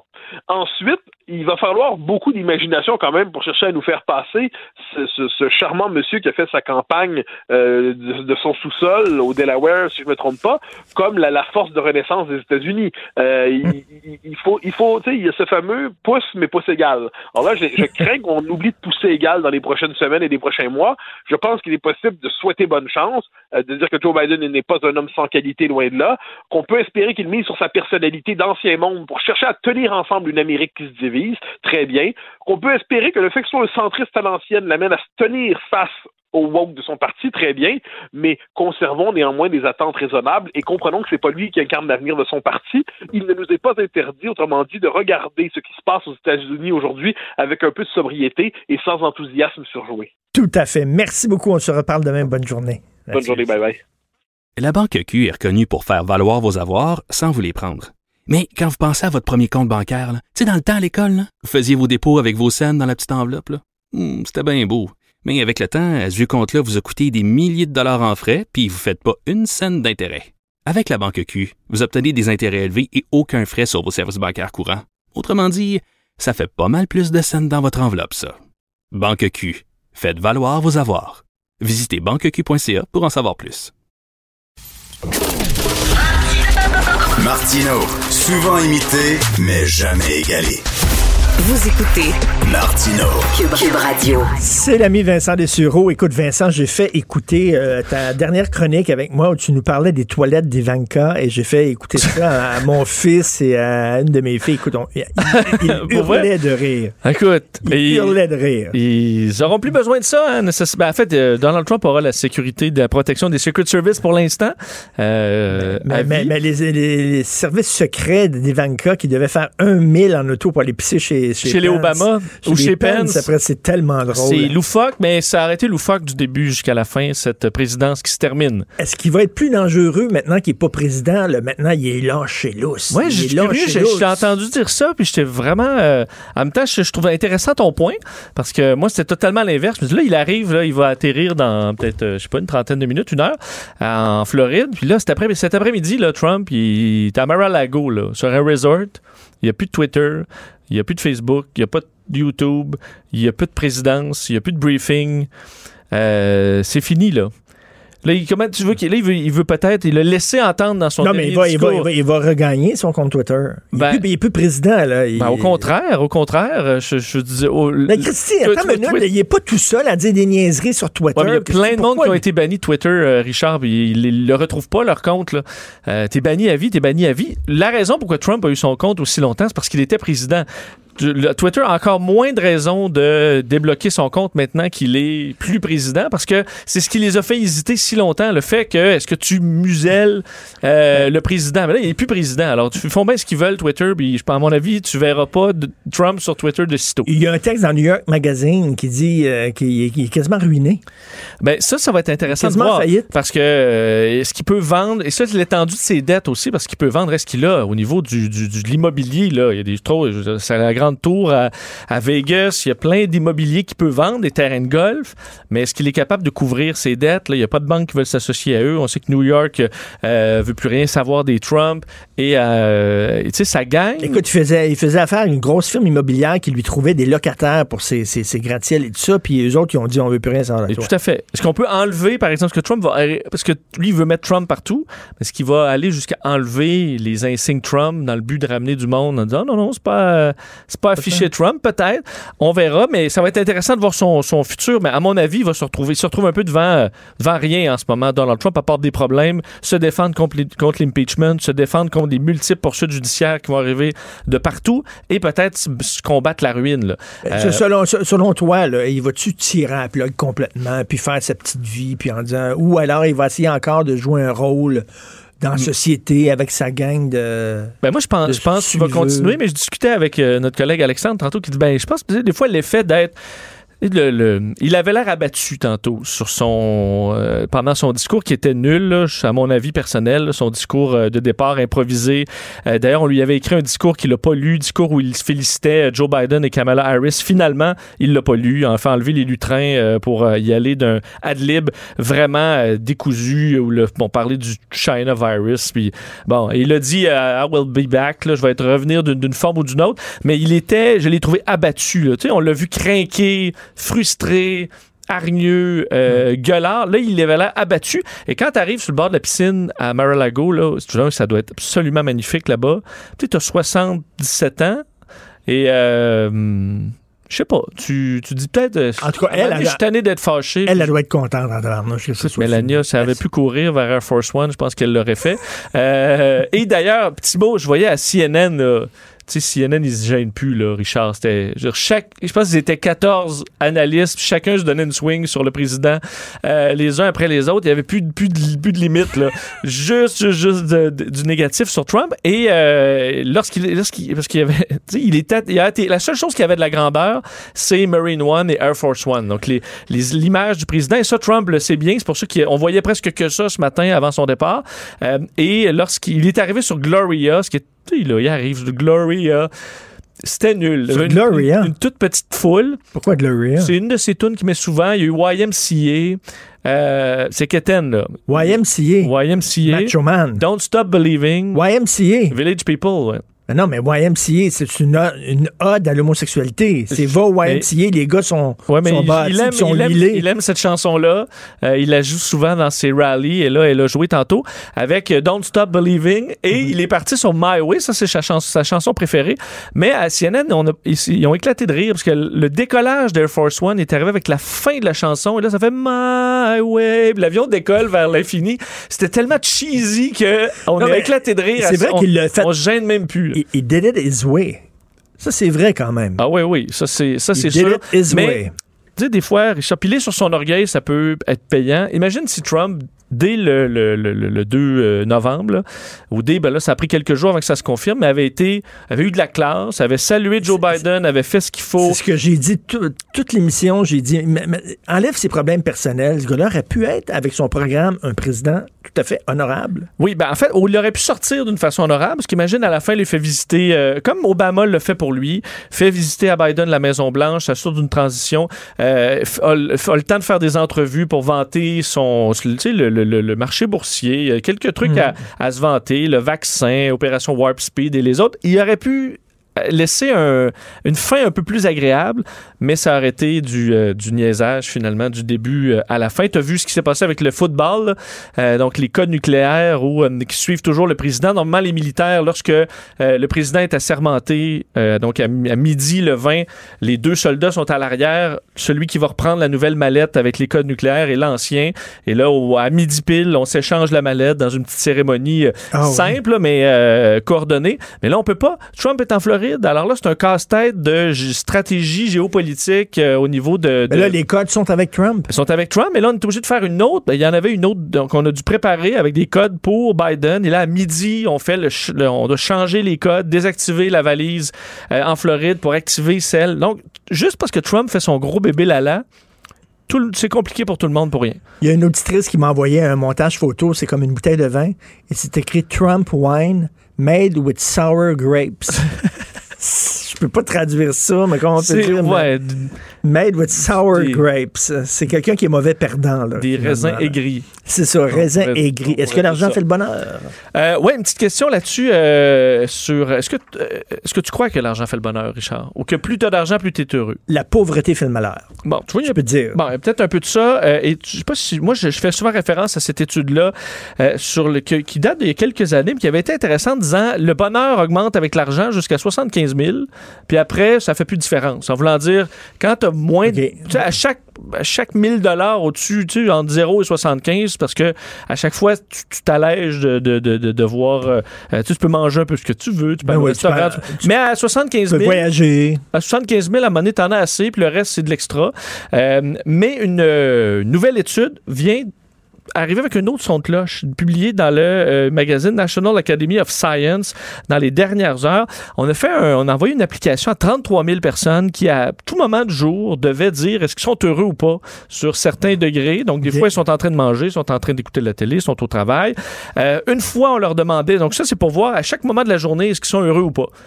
Euh, également, on leur demande en général, euh, est-ce que tu es heureux ou pas dans ta vie ou à quel ton niveau de satisfaction avec ta vie? Donc, pour avoir son avis sur sa propre vie et euh, à tout moment, on leur demande des sentiments qu'ils ont négatifs ou positifs pour arriver avec une espèce de rapport de 2000 points là, de ces gens-là, savoir est-ce qu'ils sont heureux ou pas selon leur salaire.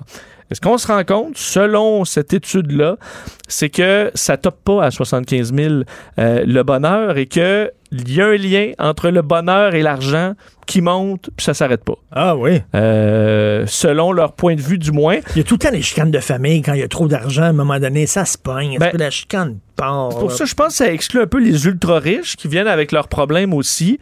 Là, c'est une différence. On dit, admettons, entre quelqu'un qui a 25 000 et quelqu'un qui a 50 000 Il y aura donc la même différence qu'entre quelqu'un qui a 100 000 et 200 000 Donc, ça va un peu comme ça de façon euh, euh, en courbe.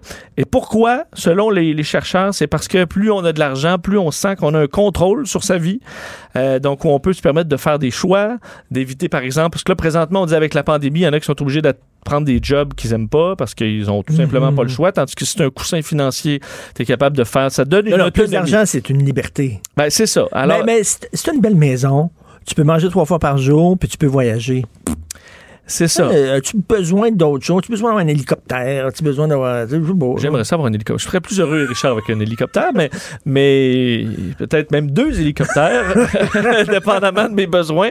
Euh, pour Normand Bratois, t'es pas heureux, il y avait un hélicoptère, t'es pas plus heureux. Ben, tu sais, c'est pas vrai, là, que l'argent mène le monde. D'ailleurs, j'ai. Ton petit cœur, c'est important. Normand, euh, je me suis retrouvé sur un resort dans le temps qu'on pouvait avec Normand Bratois sur le même. On a, on a jasé quelques soirs, il m'avait raconté qu'un soir, euh, chez un de ses amis, je pense, il dit on arrive en hélicoptère, puis il dit il y a deux autres amis qui arrivent en hélicoptère.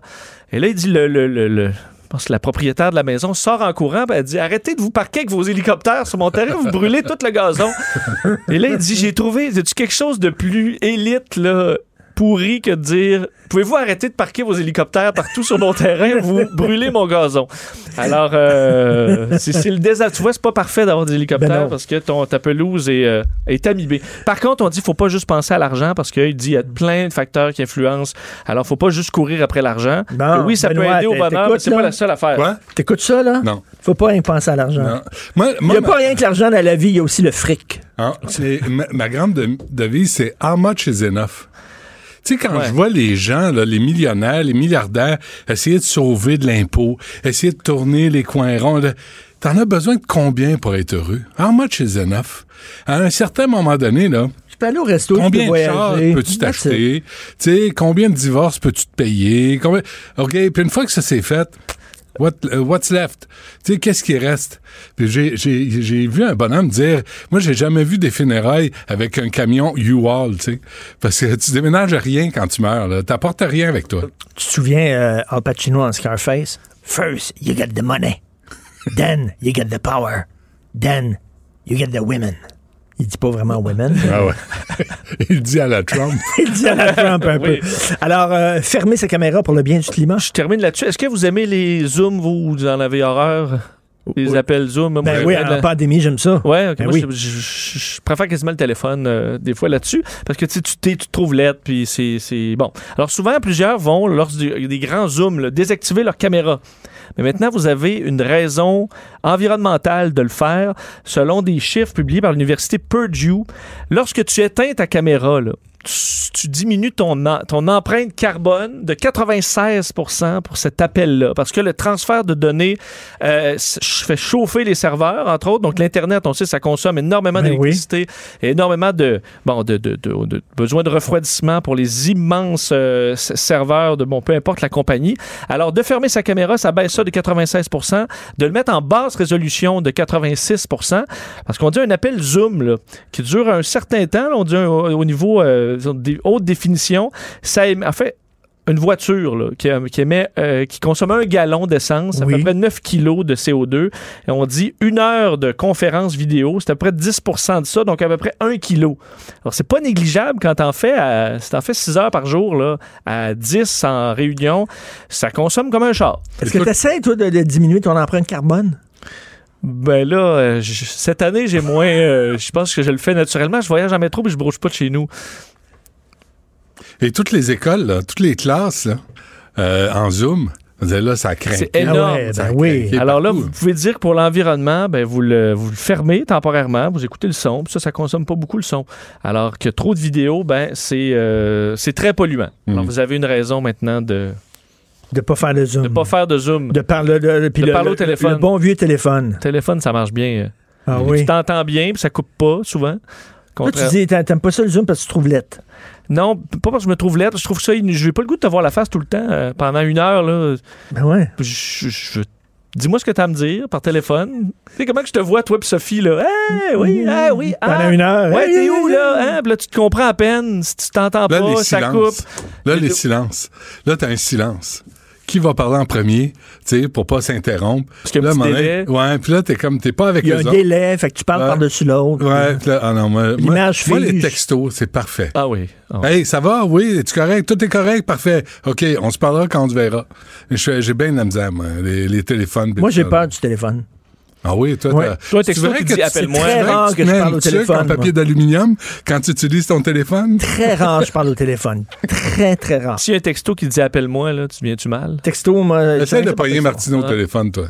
oui, c'est jamais arrivé. J'ai jamais appelé, Richard. Jamais. Je réponds jamais. Qu'est-ce que je fais, moi? Je t'écris. Oui. Hein? Tu envoies des affaires. Là, je, réponds. C'est tout. Mais au téléphone, je réponds pas. Mais on a-tu besoin de plus? Non. C'est le retour. ça, c'est comme Allô, comment ça va? Oui, ça va bien. Euh, puis,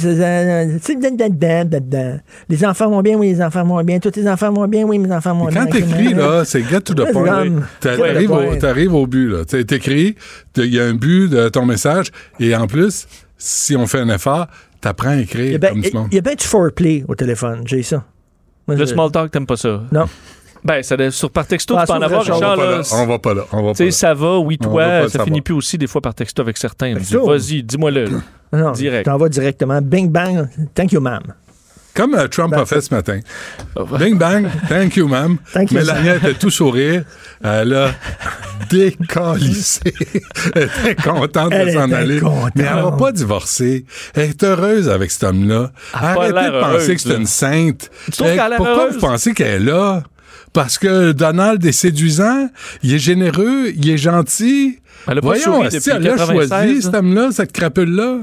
Fait qu'arrêtez de béatifier de Mélanie, Mélania. C'est si bol. Mais elle, est Mélania, moi. Elle fait pitié. Elle est magnifique. Elle serait heureuse avec moi. Mais ce matin, elle était sympathique. Elle a souri. Elle a remercié tout le monde. Elle a salué tout le monde. Je l'ai trouvée ben, presque humaine. Mais ça a l'air que c'est ses collègues à la Maison-Blanche qui ont fait les salutations à son staff à la Maison-Blanche, qui l'ont torché, euh, qui, l'ont, qui ont cuisiné pour elle pendant quatre ans, même pas capable d'aller saluer son propre, euh, ben ses, propres employés. La plèbe. Le petit personnel. Quoi qu'ils sont habitués de se faire servir. personnel. Ben oui, t'as su de se faire Ça, moi, là, ça, tu vas au restaurant, puis les gens qui se font servir, puis qui sont prêts de dire merci à la serveuse ou au serveur, moi, je trouve que ça en dit long sur le rapport de pouvoir qu'on veut installer. Parce que tu vas au restaurant, t'es plus, plus tenu de dire merci. Tu sais, quelqu'un t'apporte un verre, quelque chose, merci.